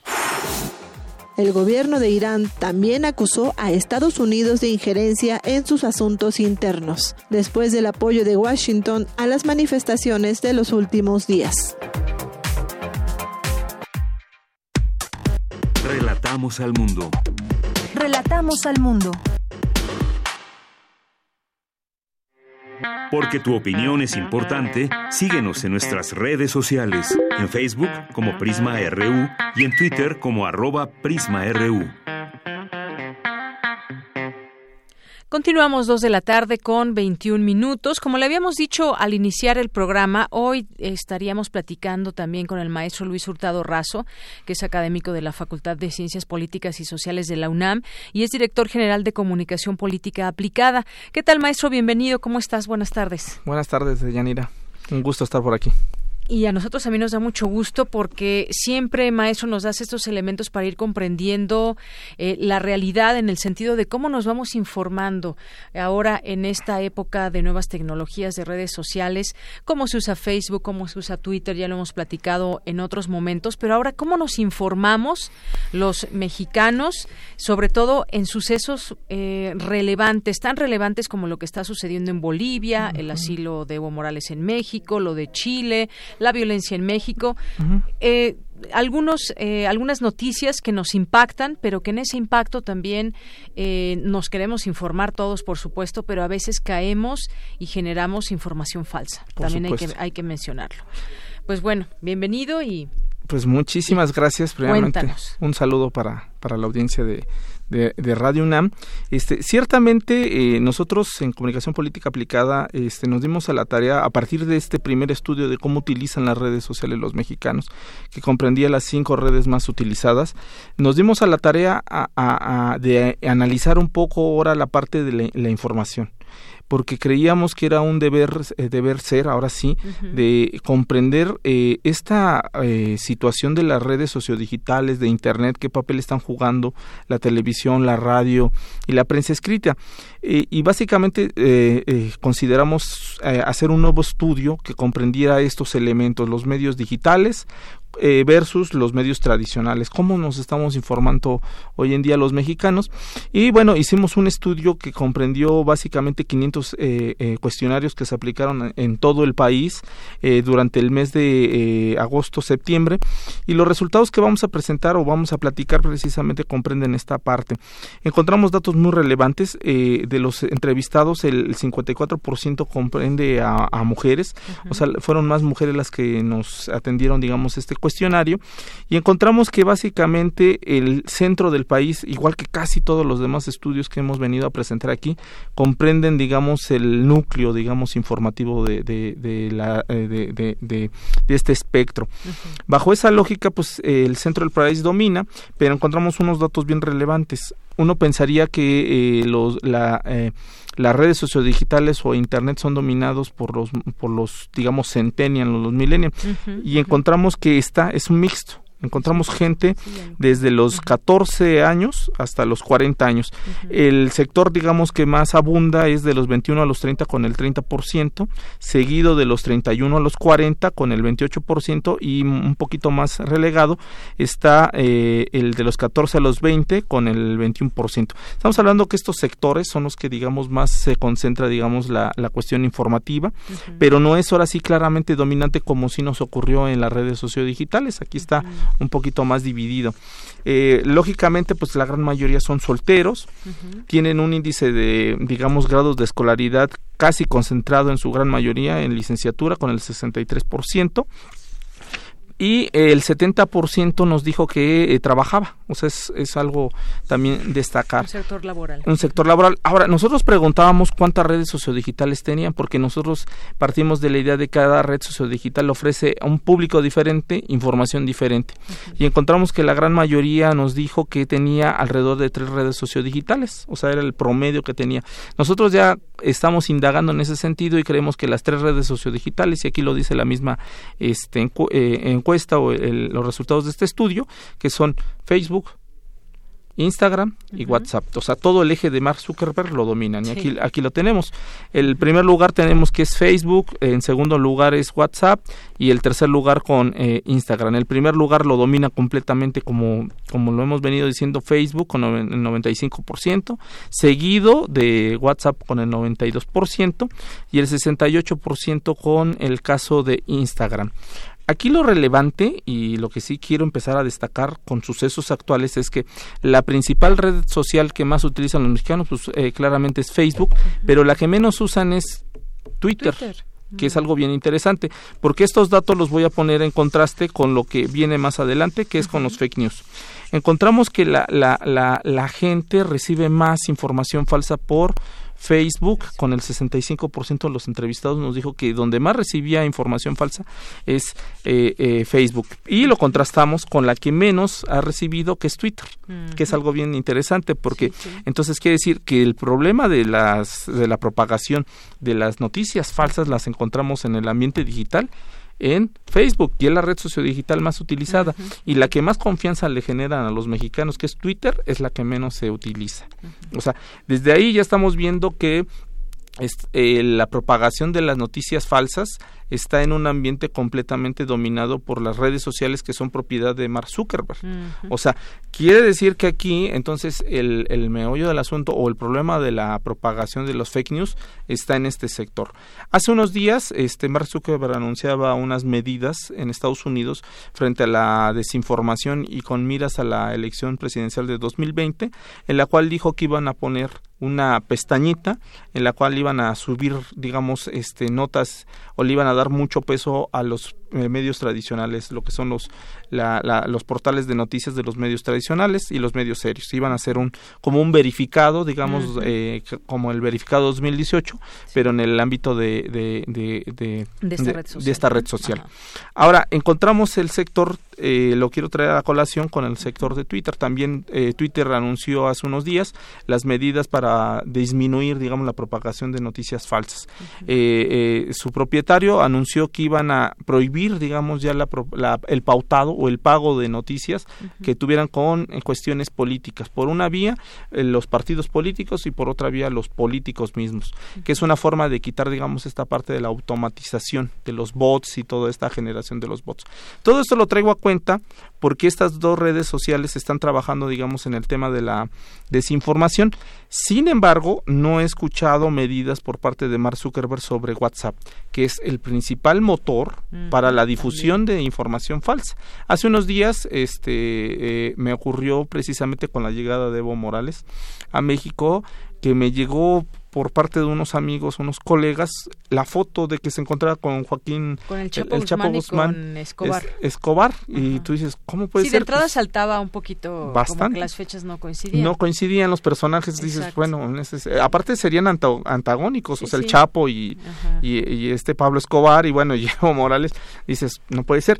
Pero a mí lo que me brinca muchísimo es esta parte, ¿cómo puede ser que eh, eh, WhatsApp está teniendo un papel sumamente importante para no solo la, la difusión de noticias verdaderas, sino para noticias falsas. En nuestras intervenciones pasadas hablábamos del caso del estudio que hicimos de WhatsApp, cómo esta red sociodigital se ha vuelto no solamente el centro de conversación privada de la gente, sino también el sector por donde se difunden información falsa, principalmente lo que son links y imágenes. Claro. O sea, circulan muchísimo. Así es, maestro. Y es que, bueno, por ejemplo, eh, en el caso de el WhatsApp, normalmente con quien nos mensajeamos, con quien tenemos chats, es gente que, que conocemos. Y quien está, por, está eh, también enviando esta información, pues son justamente esas personas conocidas. Y que uno pensaría de pronto que hay veces gente que estudia comunicación, que ya egresó, que incluso se dicen periodistas y no confirman la información y entonces te la envían dándola por hecho. Te decía yo, vi la fotografía más allá de que no me la creía la primera impresión, simplemente metes en el buscador eh, foto Evo Morales o lo que como lo quieras buscar y te aparece inmediatamente que es un fake, news. Entonces creo que también pues tiene que ver con estas no ganas de comprobar la información de mucha gente que quiere hacer daño. Por una parte está ese grupo de personas, pero por otra quien la propaga. Por supuesto. la estamos propagando eh, todos, bueno, no todos, pero hay la gente que la está propagando aún sí, por supuesto. que es falsa o que no quiere comprobarlo. Es que eh, lo decíamos hace unos minutos previos de entrar al aire, eh, esta cuestión de que estamos en un ambiente tan polarizado que los fake news vienen a reforzar tus emociones o esta cuestión de que te da la razón. con la llegada de Evo Morales estuvo un sector muy grande que estuvo en desacuerdo y un sector muy grande que estuvo a, favor. Por una parte, pues el sector, digamos que está en desacuerdo, bien y reafirma lo que, lo que digamos esto que ya eh, decíamos que los fake news pegan en esta cuestión de la afirmación de emociones más que de la racionalidad de estas emociones. Y llega esta imagen y dice ah pues mira con quién está el, eh, Evo Morales pues con el Chapo y, ya lo dan por hecho ya lo dan por hecho y te lo mandan. A lo mejor si tú estás en eh, estabas a favor digamos del asilo mira ahí está tu personaje que le das asilo no esta parte no y, y reafirma no por una parte. Y esta lucha que se dio en el ambiente en el espacio público digital tremenda no hashtag en Twitter, digamos, a favor, hashtag en contra, así de no puede ser, y, y sacamos lamentablemente... Bienvenido Evo, fuera Evo. Fuera Evo, cuestiones, lamentablemente con esta situación sacamos a flote cuestiones eh, desde mi punto de vista que yo creí que ya habíamos superado, hasta cuestiones de racismo, discursos de odio, y vemos que hoy en día las redes sociales estamos sacando pues, lo peor muchas veces como seres humanos, estos discursos racistas, discursos de odio que creíamos que pues ya habíamos dejado en el siglo pasado y que hoy en día pues están más actuales que, que nunca. Y, y pues la llegada de Evo pues reafirma estos discursos de odio de ambas partes porque no encontré eh, digamos de una parte eh, que hubieran buenos o malos. No no no. Estamos hablando que que la polarización es tan grande que, que estos discursos se dieron en tanto a la izquierda como en la derecha y que volvemos a lo mismo, dejan de lado la parte racional y se van más a lo emotivo y la, esta deliberación que se venía construyendo en las redes sociales a principios de este de este siglo y que pues digamos esa democracia deliberativa o esa ciberdemocracia que tanto hemos peleado y hemos traído a colación pues se está perdiendo en este discurso de odio y en estos discursos digamos polarizantes y que básicamente pues eh, eh, perdemos digamos de, vista. Y por eso mi interés de venir a platicar con ustedes porque las redes sociodigitales eh, juegan un papel muy importante para la construcción de las democracias. Lo estamos viendo en Sudamérica. Esta construcción de deliberación, de decir, no estamos de acuerdo con las políticas neoliberales que se están implementando, digamos, en varios países, Chile, Ecuador o, eh, inclusive en países que, que, que, están hoy en el, en, digamos, en el ojo del huracán como Bolivia, etcétera, etcétera. Eh, y cómo eh, estas redes fortalecen, digamos, el discurso democrático por una parte, pero también hoy vemos algo こっ que a mí me preocupa mucho y que no solamente a mí, sino a varios estudiosos eh, del ámbito digital nos está preocupando, que es estos discursos de odio, estos discursos que están amparados también en el anonimato de las personas, o a veces no tan en el anonimato, sino que también son pues en algunos casos descarados, porque hay gente que asume la responsabilidad y, y se va con todo esto contra las personas que piensan diferente a, otros, cuando deberíamos de ser muy respetuosos también de la de la pues de la opinión distinta a la que tenemos. Claro, por supuesto, yo creo que las redes sociales también son son un gran espacio que puede prestarse al debate de ideas con conocimiento, con eh, con racionalidad, como, como, decías hace un momento, maestro. Y también creo que cada red tiene su objetivo. Por ejemplo, en Facebook, normalmente, mucha gente, no digo que todo, porque hay veces que vemos que tienen, no sé hasta qué número de amigos te permite Facebook, no sé si cinco mil, cinco mil, cinco mil, hemos visto gente que, que tiene cinco mil amigos, que en realidad, bueno, así se llama, pero pues es gente que a lo mejor ni siquiera conoce, lo más, lo más probable. Y hay gente que, por ejemplo, que tenemos Facebook y solamente tenemos dados de alta como amigos a personas que conocemos, ¿no? Cada quien va teniendo sus propios eh, filtros y demás. Y entonces, por ejemplo, hay quienes como yo pues quiere conocer, por ejemplo, qué está compartiendo un amigo, cuáles son sus posturas y se puede armar un debate respetuoso, un debate de compartir ideas, pero por otra parte, pues también están eh, esas personas que aceptan a mucha gente y entonces de una de un post pueden derivar eh, pues un sinfín interminable a veces de opiniones que se generan. Y por ejemplo en el caso de Twitter a mí me gusta también mucho porque pues puedes tú seguir ahora con por ejemplo, está pasando lo de Chile. Puedes seguir medios chilenos, puedes seguir periodistas chilenos, puedes seguir autoridades chilenas y eso te da esa oportunidad de conocer ese abanico de opiniones, de posturas y de que te posten fotografías, videos de lo que está sucediendo. Exactamente. Tú debes de saber, por supuesto, a quién quieres seguir, si quieres informarte o si quieres ser parte de un escándalo donde hay gente que, pues bueno, a manera de polémica te puede pues postear cualquier eh, cosa para eh, generar ruido, eh, para hacer escándalo de algo, ¿no? Hay para todo. Entonces yo creo que hay que elegir también qué es lo que uno quiere. Y se vale, ¿no? Porque finalmente están ahí dispuestas las redes para decir que eh, hoy hoy estoy desayunando en tal lugar y en la noche en otro y demás, esas tipo a lo mejor de banalidades, a otras tan fuertes como generar grandes debates, ¿no? Sí, por supuesto. O sea, eso que, que señalas es muy interesante porque son dos redes que son antagonistas en ese sentido por la conformación del algoritmo que tienen. Por una parte, una nada más te permite ver lo que tu círculo de amigos tiene, que es esta simetría. O sea, yo no puedo ver lo que eh, esté fuera de mi círculo de amigos, que es el caso de, de Facebook. En el caso de Twitter, no. Tú puedes eh, ver aunque tú no sigas, digamos, a la persona o la, o la persona te, te, siga. Esta cuestión de la simetría se rompe por una parte y eso permite también este, escuchar otras voces, a diferencia de Facebook que tú te quedas con esta famosa eh, caja de eco o, o, caja de resonancia en la cual pues tú nada más tienes a todos amigos y te quedas con la opinión que tienen esos amigos. El caso de, de, de, Twitter es distinto, porque en Twitter tú puedes escuchar la multiplicidad de ideas y este digamos todos los comentarios digamos a favor en contra de un suceso. Eso por parte de, digamos, esta cuestión de que como se enriquece de la opinión de todos, pues tú caes fácilmente en la cuestión emotiva, de que tú no estás de acuerdo en una cuestión y te enganchas, digamos, en ese debate con esta persona que tú no compartes esa idea y bueno, ahí se hace, digamos, esta, esta confrontación.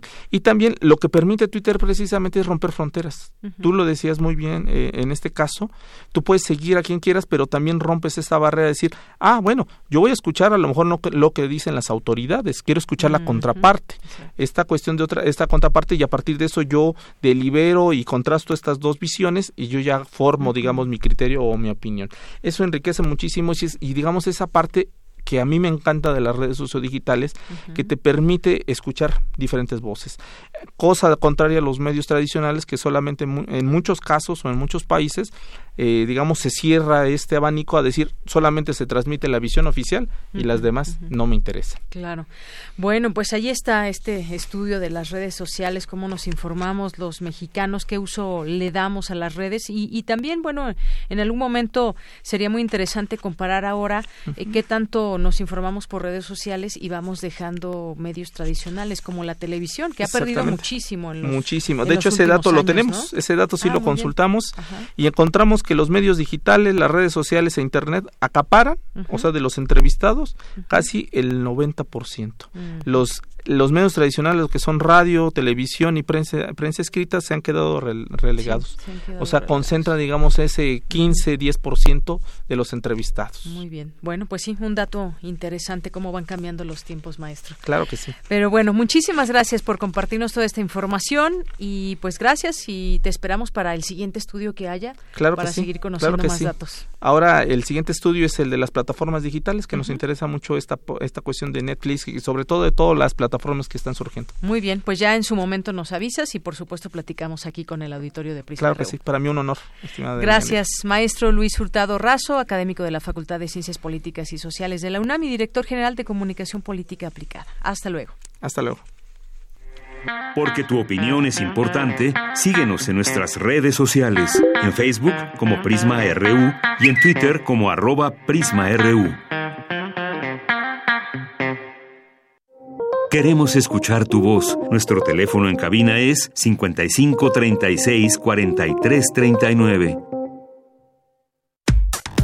Relatamos al mundo. Relatamos al mundo.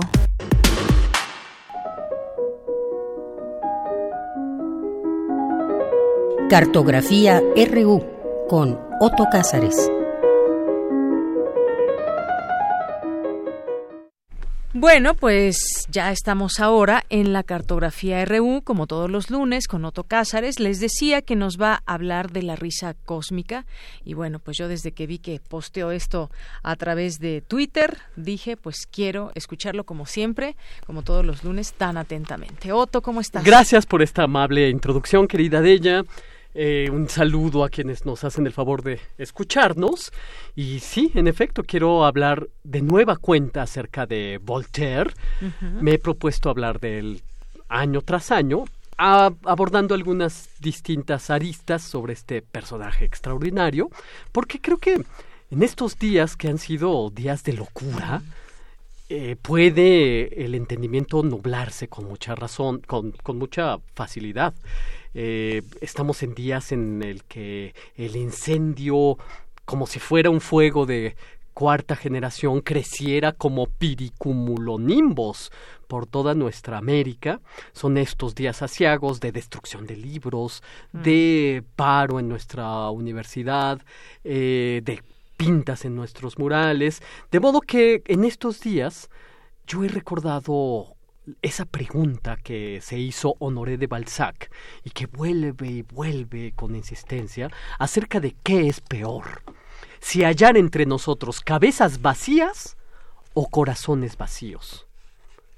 Bueno, pues eh, de la mezcla de ambos vacíos, las cabezas vacías y los corazones vacíos, resultaría lo que podríamos llamar ya de plano bancarrota universal y nos acercamos tantas veces y peligrosamente a esa bancarrota universal. Por eso, también por estos días en que recuerdo esa pregunta de Honoré de Balzac, recuerdo como respuesta la plegaria que todas las mañanas elevaba el filósofo español José Ortega y Gasset, una plegaria que tomó del muy antiguo Rig Veda, un texto hindú de hace más de, más de 3.000 años, y que dice, Señor, despiértanos alegres y danos conocimiento.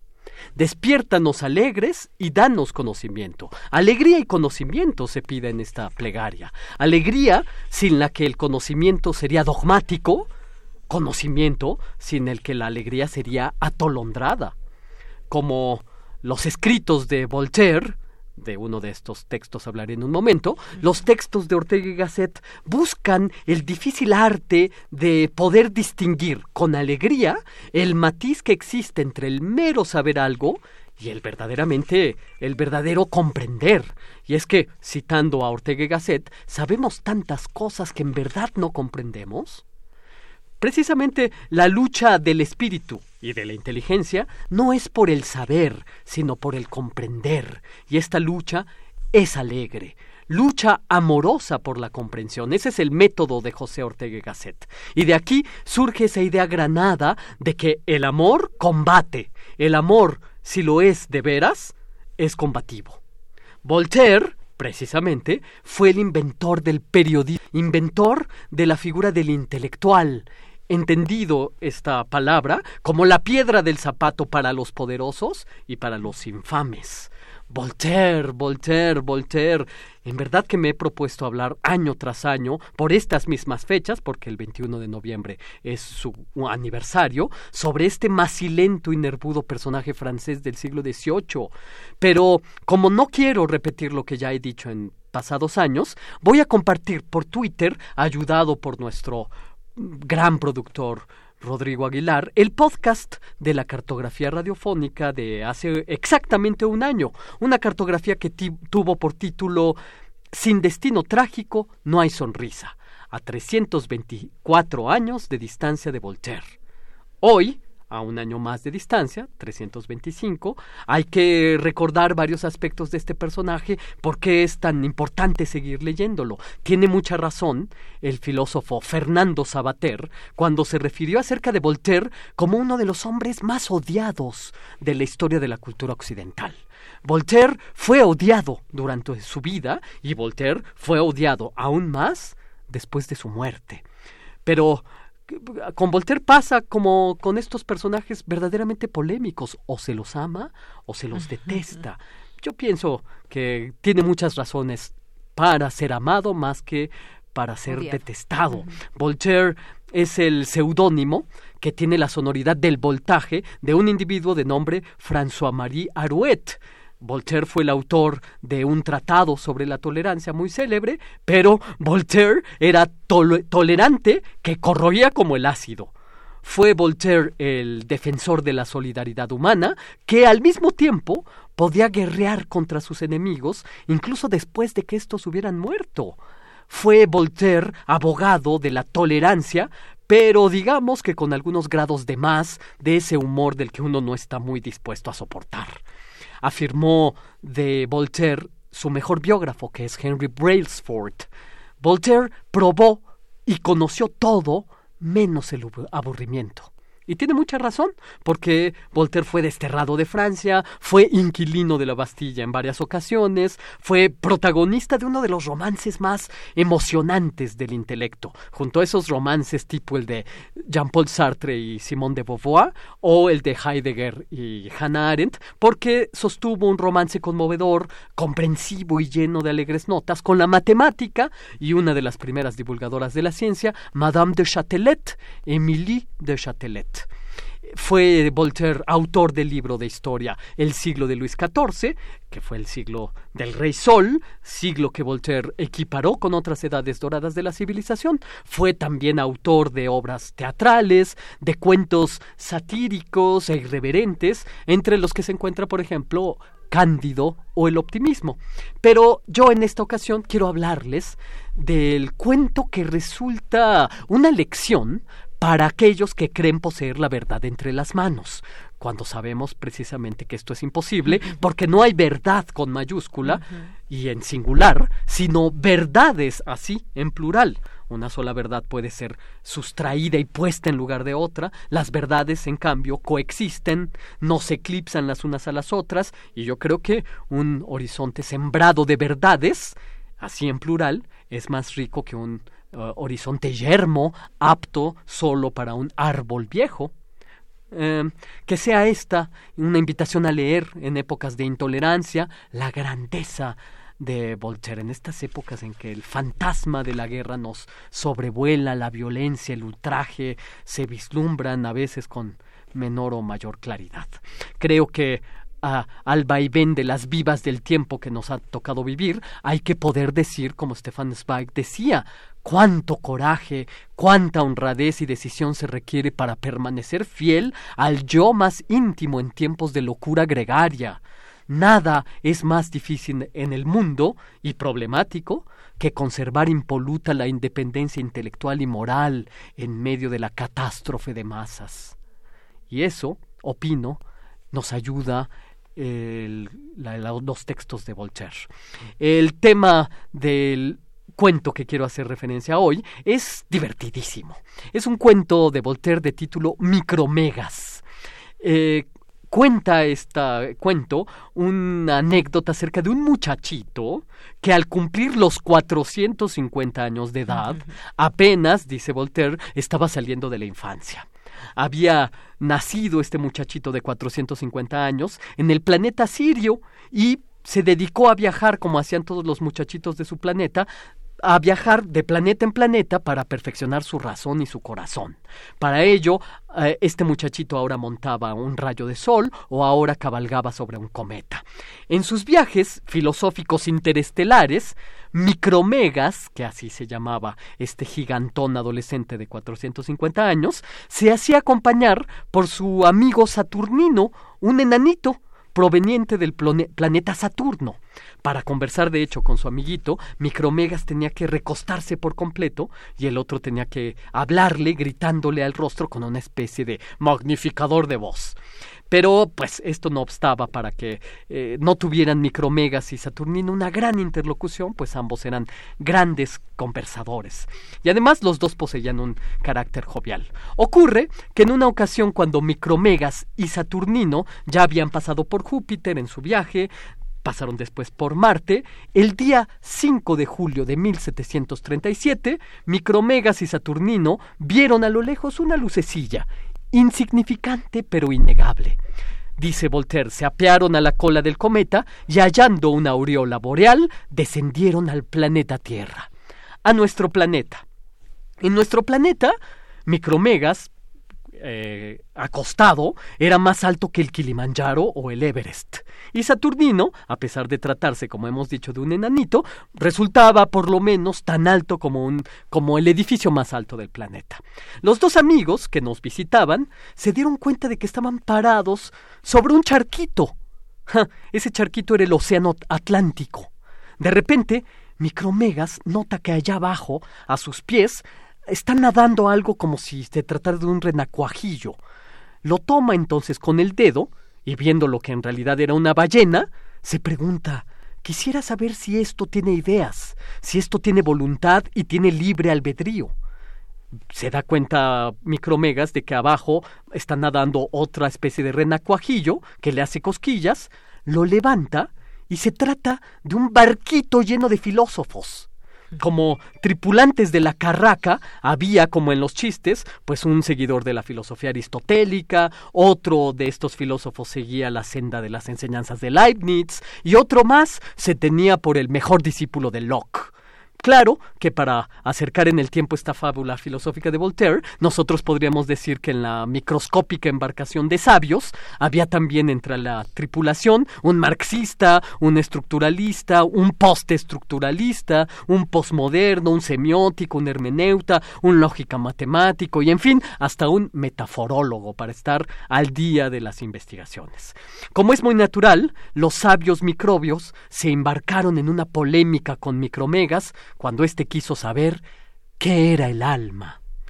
Todos los eh, microscópicos sabios dieron sus puntos de vista sobre qué era el alma. No les voy a decir aquí eh, para que, si esto les ha ocasionado curiosidad, lean ustedes los puntos de vista que dan todos estos microscópicos sabios. Eh, escuchen, es, muy divertido cada uno de los puntos de vista de estos doctos en esta embarcación insignificante. Y entonces, cuando todos dan sus puntos de vista acerca de qué es el alma de acuerdo a su escuela filosófica, a Micromegas le sobreviene una suprema carcajada cósmica. Un ataque de risa cósmico. En vida, cuando Voltaire reía, los dogmáticos se ponían furiosos. Micromegas ríe y ríe, le lloran los ojos, se tranquiliza, se toma la barriga y después Micromegas se dispone a escribir un libro que contuviera toda la verdad. Micromegas entonces escribe un libro en blanco. Escribir un libro en blanco solo es posible a un cínico o a un sabio que lo ha comprendido todo.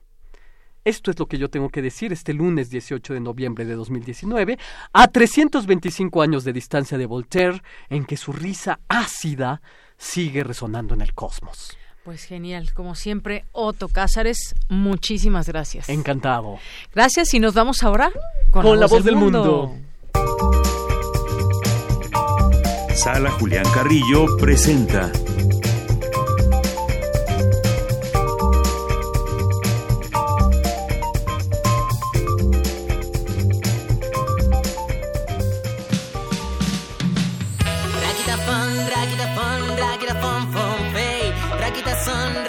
son Rakita Phantom Soul Angelo tocándote otra canción. Dice, oh. Como un imán contrariedad suele llevar Dos polos iguales. No veo la complejidad, la sincronía Bueno, ya nos pusiste aquí a, a bailar arrítmicamente. A, a bailar cósmicamente, ¿no? Muy bien, Monse. Monse Magia. Antonia Magia. ¿No se sienten superiores moralmente los que tuvimos que trabajar hoy? por supuesto Pero es que nosotros nunca tenemos puente. Sí, ¿verdad? Y no hay que ver, sí, los puentes los días festivos. Pero tenemos vacaciones. Normalmente no. Administrativas. Bueno, pues hay anuncios, hay anuncios, queridos asistentes y radioescuchas, porque el día de hoy, bueno, por ser un día feriado, a veces sí tenemos las temporadas completas de los lunes de teatro cuando cae mm. en, digamos, entre comillas, puente, pero hoy sí no tenemos función. Entonces, aviso número uno, no tenemos función. Los esperamos el próximo lunes con una obra que es, bueno, ¿qué les puedo decir? Que es, vengan preparados para cantar, ya se los habíamos advertido, vengan preparados para remembrar algunas milongas, para, eh, no sé, hacer ejercicios de la memoria y ejercicios del corazón. Esta obra de la que estamos hablando se llama 2 de 90, actúan Maripaz Mata y Teresa Selma, dirige Mario Ficacci. Es una gran obra potente. El gran amigo Mario. Ficacci. El gran amigo de Radio UNAM, tú también, querido amigo. Es un director de ya amplia trayectoria, quien dejó para este esta obra pues a estos espíritus libres. Estas dos mujeres se sientan en un sillón, toman mezcal y al calor de las copas van recordando sus mejores anécdotas, sus mejores amores. Es una obra que ha conmovido tanto a chicos como a grandes. Así que hoy no hay función, pero el próximo lunes a las 8 sí tenemos función de 2 de 90. No se pierdan esta maravillosa obra y tendrá temporada extendida hasta las primeras semanas de diciembre, así que estaremos aquí con ustedes. Hoy no, pero después sí. El martes tenemos danza contemporánea. Es un honor de verdad recibir a los bailarines y bailarinas cada martes porque este festival se llama Festival Cuerpo al Descubierto Miguel Ángel Palmeros. Cada uno de los números son especiales, se mm, van turnando cada martes y también estarán hasta el mes de noviembre. El primer martes de diciembre tenemos una gala especial de invierno con danza contemporánea a cargo del Ballet Ensamble de México, donde pasarán pues por diferentes etapas como romanticismo, eh, clasismo y también hasta estos días en la danza. Entonces, acompáñenos ese primer martes eh, de eventos especiales. Y el segundo martes de diciembre tenemos el, el estreno, la presentación de Renglones de Ceniza, un disco celebrando 100 años de Pita Amor, que también el semillero de esta creación fue Mario Ficacci, lo ilustraron eh, Alonso Díaz, un gran ilustrador de la revista Rúbrica, joven estudiante quedó maravilloso. Vengan a conocer este trabajo, este La semilla fue una obra de teatro, de hecho, de Mario Ficacci, de, título Pita. Pita, Pita Amor, donde retrataba una Pita pues muy mm, eh, bien vestida, con joyas, con ese carácter que no la caracterizaba claro, sus y últimos en esta, días. Sí, sí, en efecto, en efecto. Así eso es lo que buscó Mario Ficacci, no representarla en esa decadencia postrera, ¿no? Claro, y además pues de todos modos ser un, un, retrato de estas mujeres de grandes personalidades que han pasado por la historia de Radio UNAM y también por la historia de los creadores que pues bueno en vida todavía siguen recordándola siguen dando testimonio que pues de eso va la vida no o sea vivir es vivir pero cuando hay testigos tenemos ya historias. Entonces pues conozcan la historia de Pita Amor en este segundo martes de diciembre eh, donde tendremos este evento especial para todos ustedes entrada libre. También estarán muy invitados eh, Benito Taibo, también eh, Miguel Sabido y Mario Ficacci, por supuesto. El Cineclub los miércoles a las 6 se pone cada vez más interesante. Confieso que esta película yo no la he visto, pero el 20 proyectamos Las noches de Caviria, que es de Federico Fellini, con su amorío Giulietta Massina, que esta película es de 1957 Cuéntenos si vienen, por favor. Será entrada libre, buen sonido en, la sala. Ya saben, asientos muy cómodos. 6 de la tarde con el ciclo Nos amábamos tanto directores y sus parejas para que se enteren de estas eh, minuciosidades, chismes cinematográficos para saber quién andaba con quién y pues cómo se vertía esta pasión y este enamoramiento en, el cine, ¿no? Sobre todo. El teatro, jueves de Xtabay, donde por cierto el jueves pasado un estudiante vino y como el teatro sí hay un sobrecito de cooperación voluntaria nos puso un recado muy emotivo que decía, sé que es poco, la verdad es que soy estudiambre, pero esta es una de las primeras funciones donde me doy cuenta que no sabía que podía gustarme el teatro. Qué hermoso. 17 años tenía, seguramente de algún CCH. Están todos invitados, todos convidados a conocer esta obra de teatro gótico, a dejarse tocar por el teatro. Entonces, gracias a nuestros asistentes que vienen, que nos dan retroalimentación. Tenemos una página en Facebook, Sala Julián Carrillo, ahí nos pueden comentar todo lo que quieran sobre nuestra programación información. Y esto que suena, pues es el pop ñero de los Ancholotes, que estarán el viernes de Intersecciones en vivo de 9 a 10 de la noche. También es una banda muy interesante porque ellos surgieron del CSH Sur y de ahí hicieron la banda. Ya han venido también algunas entrevistas aquí a radio y conducirán Fernanda Figueroa y Jorge Razo, que son nuestros niños excelentes de servicio social. Una viene de la Prepa 7 y el otro de la FESA Catlán. Entonces estaremos ahí conduciendo con ellos, presentándolos y todo en un espíritu muy juvenil. De nuevo, toda la programación, Sala Julián Carrillo y redes de Radio Universidad. Acompáñenos. Muy bien. Pues con esto nos despedimos justamente eso a la música. Otto, Montserrat, muchísimas gracias. Encantado, saludos. Gracias a todos, feliz lunes. El próximo lunes. Y ya nos despedimos también de nuestro Disfruten todo el público. Disfruten del puente, lo que resta, que ya son horas. Nos despedimos, soy de Yanira Morán a nombre de todo el equipo que estuvo presente hoy. Gracias, buenas tardes y buen provecho. Hasta mañana.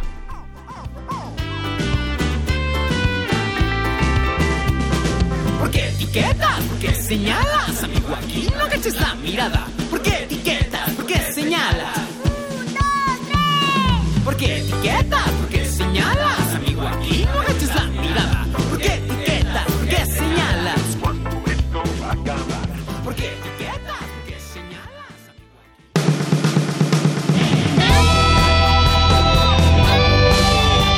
Prisma RU. Relatamos al mundo.